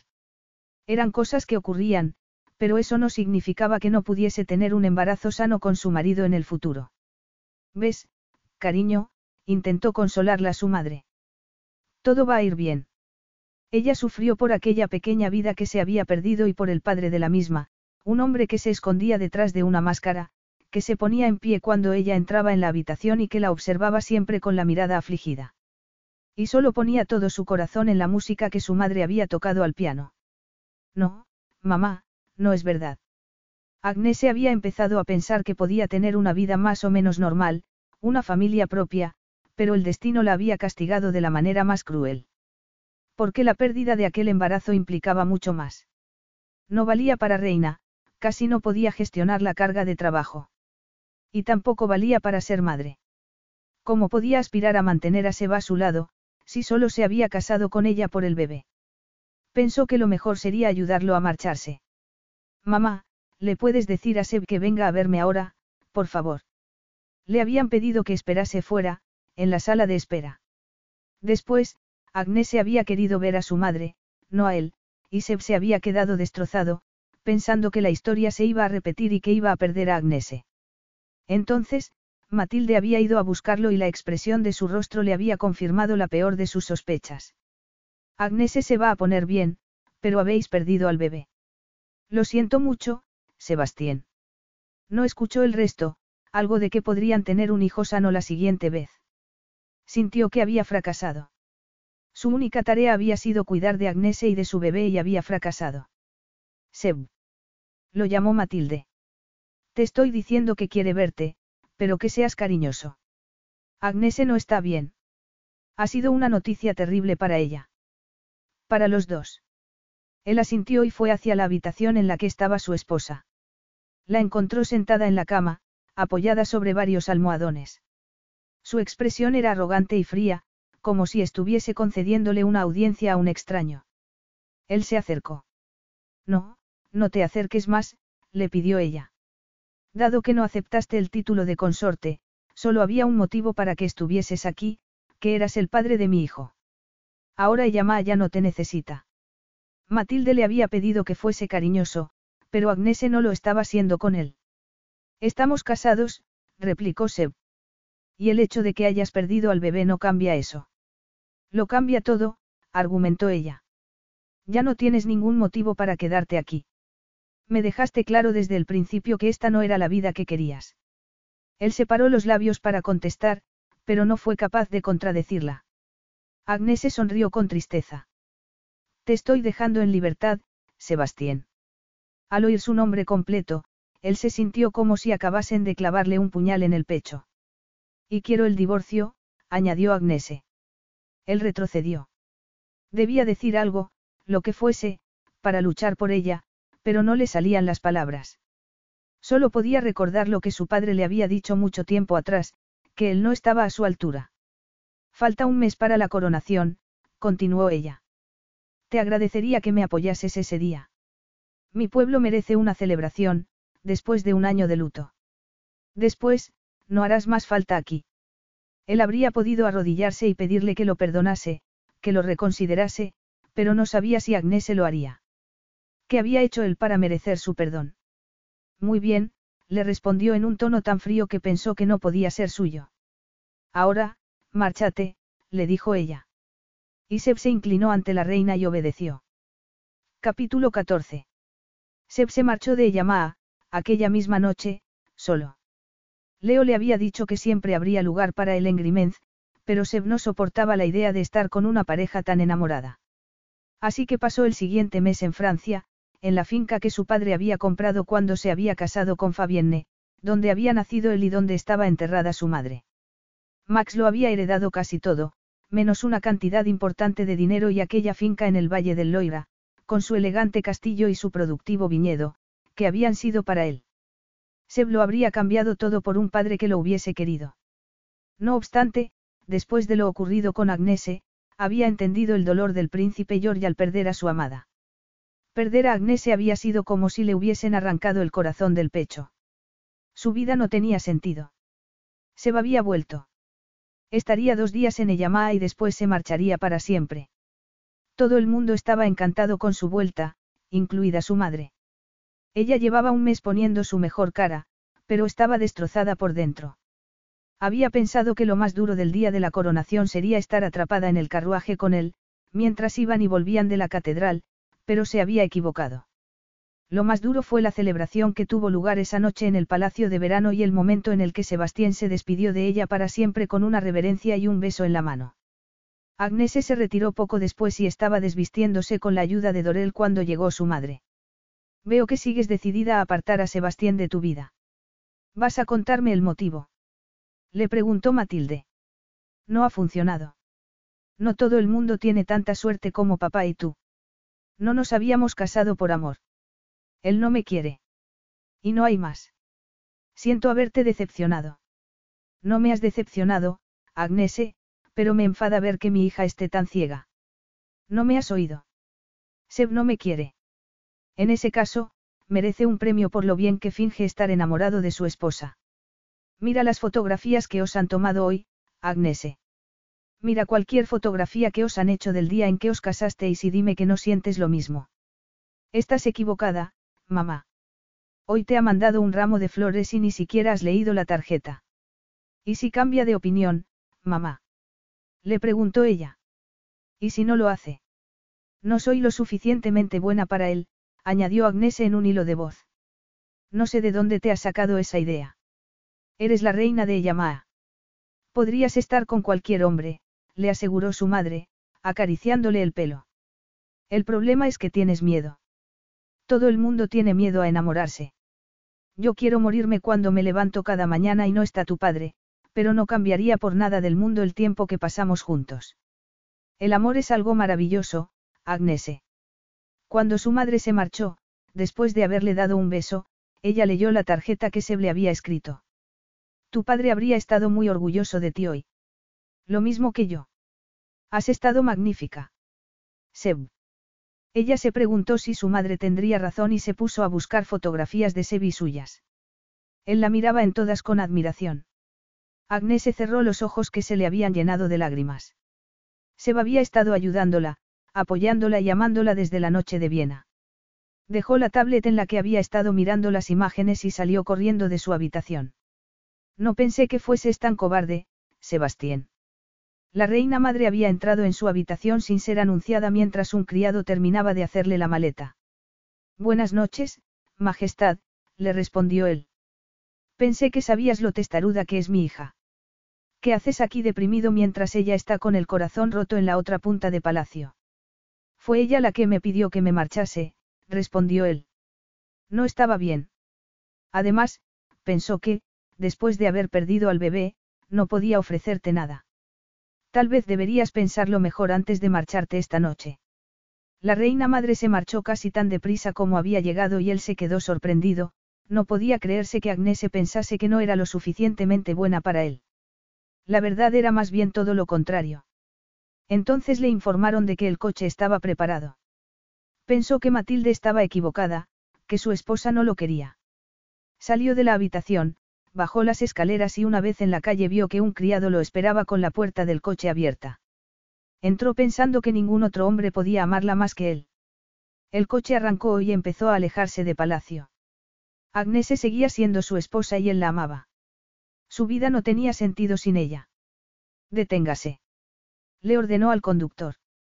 Cuando llegó a la puerta de las habitaciones que se había ocupado durante los dos últimos días, Agnese solo vio su equipaje. ¿Dónde está mi marido? Preguntó en tono desesperado. Lo siento, señora, pero el príncipe Sebastián ya se ha marchado. Hace solo un momento, Tal vez todavía esté abajo, si se da prisa. Agnese se dio la media vuelta y salió corriendo. Llegó a la calle y vio alejarse el coche negro. Seb. Gritó. No. Entonces, el coche se detuvo y ella bajó las escaleras corriendo, aliviada al ver salir a su marido. Seb. Sollozó, mientras corría hacia él. Agnese, dijo él, sin inclinarse ni utilizar su título, devorándola con la mirada. No te vayas todavía, necesito hablar contigo, le pidió ella, llenándose de valor. ¿Y si te pidiese que te quedases? Eso dependería de las condiciones, le respondió él. Que me digas que me amas, pensó ella, sabiendo que no podía pedirle semejante cosa. Todavía. Antes, tenía que ser capaz de decírselo ella. No hay condiciones. Es muy sencillo, sé que no puedo hacer esto sin ti. Sí, sí que puedes. Lo has hecho siempre sin mí. Pero lo haría mucho mejor contigo a mi lado. Quiero que nos volvamos a casar, esta vez, de verdad, admitió, tomando aire. Porque te amo. Él la tomó entre sus brazos y la besó. Te confieso que no iba a marcharme. Iba a volver para convencerte de que me dieras otra oportunidad. ¿Por qué no puedo vivir sin ti? Te amo y lo quiero todo, incluido el título. Quiero dormirme a tu lado todas las noches y despertar cada mañana entre tus brazos. Serás mi consorte. Sí, le prometió Seb, sellando la promesa con un beso. Epílogo. La celebración del segundo aniversario de la coronación de Agnese estaba saliendo a la perfección. Esta recorrió las calles de la capital en carruaje con su madre a un lado e Isobel al otro, y con Carl montado a caballo a la izquierda. Solo le quedaba llegar a palacio y saludar desde el balcón. Sola. Seb le había dicho por segundo año consecutivo que no quería aparecer con ella. Al menos había accedido a formar parte de la Guardia Montada de Honor. Una vez en palacio, Seb se dirigió directamente hacia ella y se inclinó a darle un beso en la mejilla. Cherie, susurró. Necesitas tomarte un descanso. Siempre se daba cuenta cuánto tenía ansiedad. Sí, admitió ella, que tenía el corazón acelerado y las manos temblorosas. El día había ido bien, pero fuera la esperaba su pueblo y a ella todavía le preocupaba no estar a la altura de las expectativas. Seb tomó las riendas de la situación. La reina necesita refrescarse antes de salir al balcón, comentó frente a los invitados que se arremolinaban a su alrededor antes de guiarla hacia una de las alcobas que había a un lado del salón. Era el lugar designado para que los monarcas se preparasen antes del icónico momento del balcón. Agnese empezó a ir de un lado a otro. Voy a estar bien. Solo necesito respirar. Yo sé lo que necesitas, le dijo él, acercándose a ella con paso decidido. No, eso no. Aquí, no. Retrocedió hasta chocar con un lavamanos con una pileta de porcelana adornada con un dibujo de rosas y hiedra. Lo habrán puesto aquí por motivos decorativos, pero tiene la altura perfecta, comentó Seb, atrapándola contra el mueble. Yo sé cuál es la manera perfecta de conseguir que te relajes. No podemos. No es el momento, le dijo ella casi sin aliento. No tardaremos nada. Ella pensó que era una mujer superficial y obsesionada por el sexo, pero se estaba demasiado guapo con aquel uniforme. Lo vio arrodillarse ante ella y casi llegó al clímax en ese momento. Él metió las manos por debajo del vestido y le bajó las braguitas hasta los tobillos. Luego, la ayudó a deshacerse de ellas. Entonces, metió la cabeza por debajo del vestido y la oyó gemir. Agnese se olvidó de la multitud que la esperaba en la calle y dos minutos y medio después se mordía los nudillos para contener los gemidos de placer. Seb salió de debajo de su falda, mojó un paño en el lavamanos y la limpió. Después, recogió la ropa interior de Agnese, pero, en vez de dársela, se la metió en el bolsillo. No me lo puedo creer. Seb se echó a reír. Así tendrás la mente en otras cosas y no solo en ese balcón, le dijo, abriendo las puertas para volver al salón, donde los esperaban la familia y varios invitados. Supongo que no quieres acompañarme, le dijo Agnese. Supones bien. ¿Por qué? ¿Por qué no quieren verme a mí, sino a ti? ¿Estás seguro? En ese momento llegó Isobel con un bebé en brazos.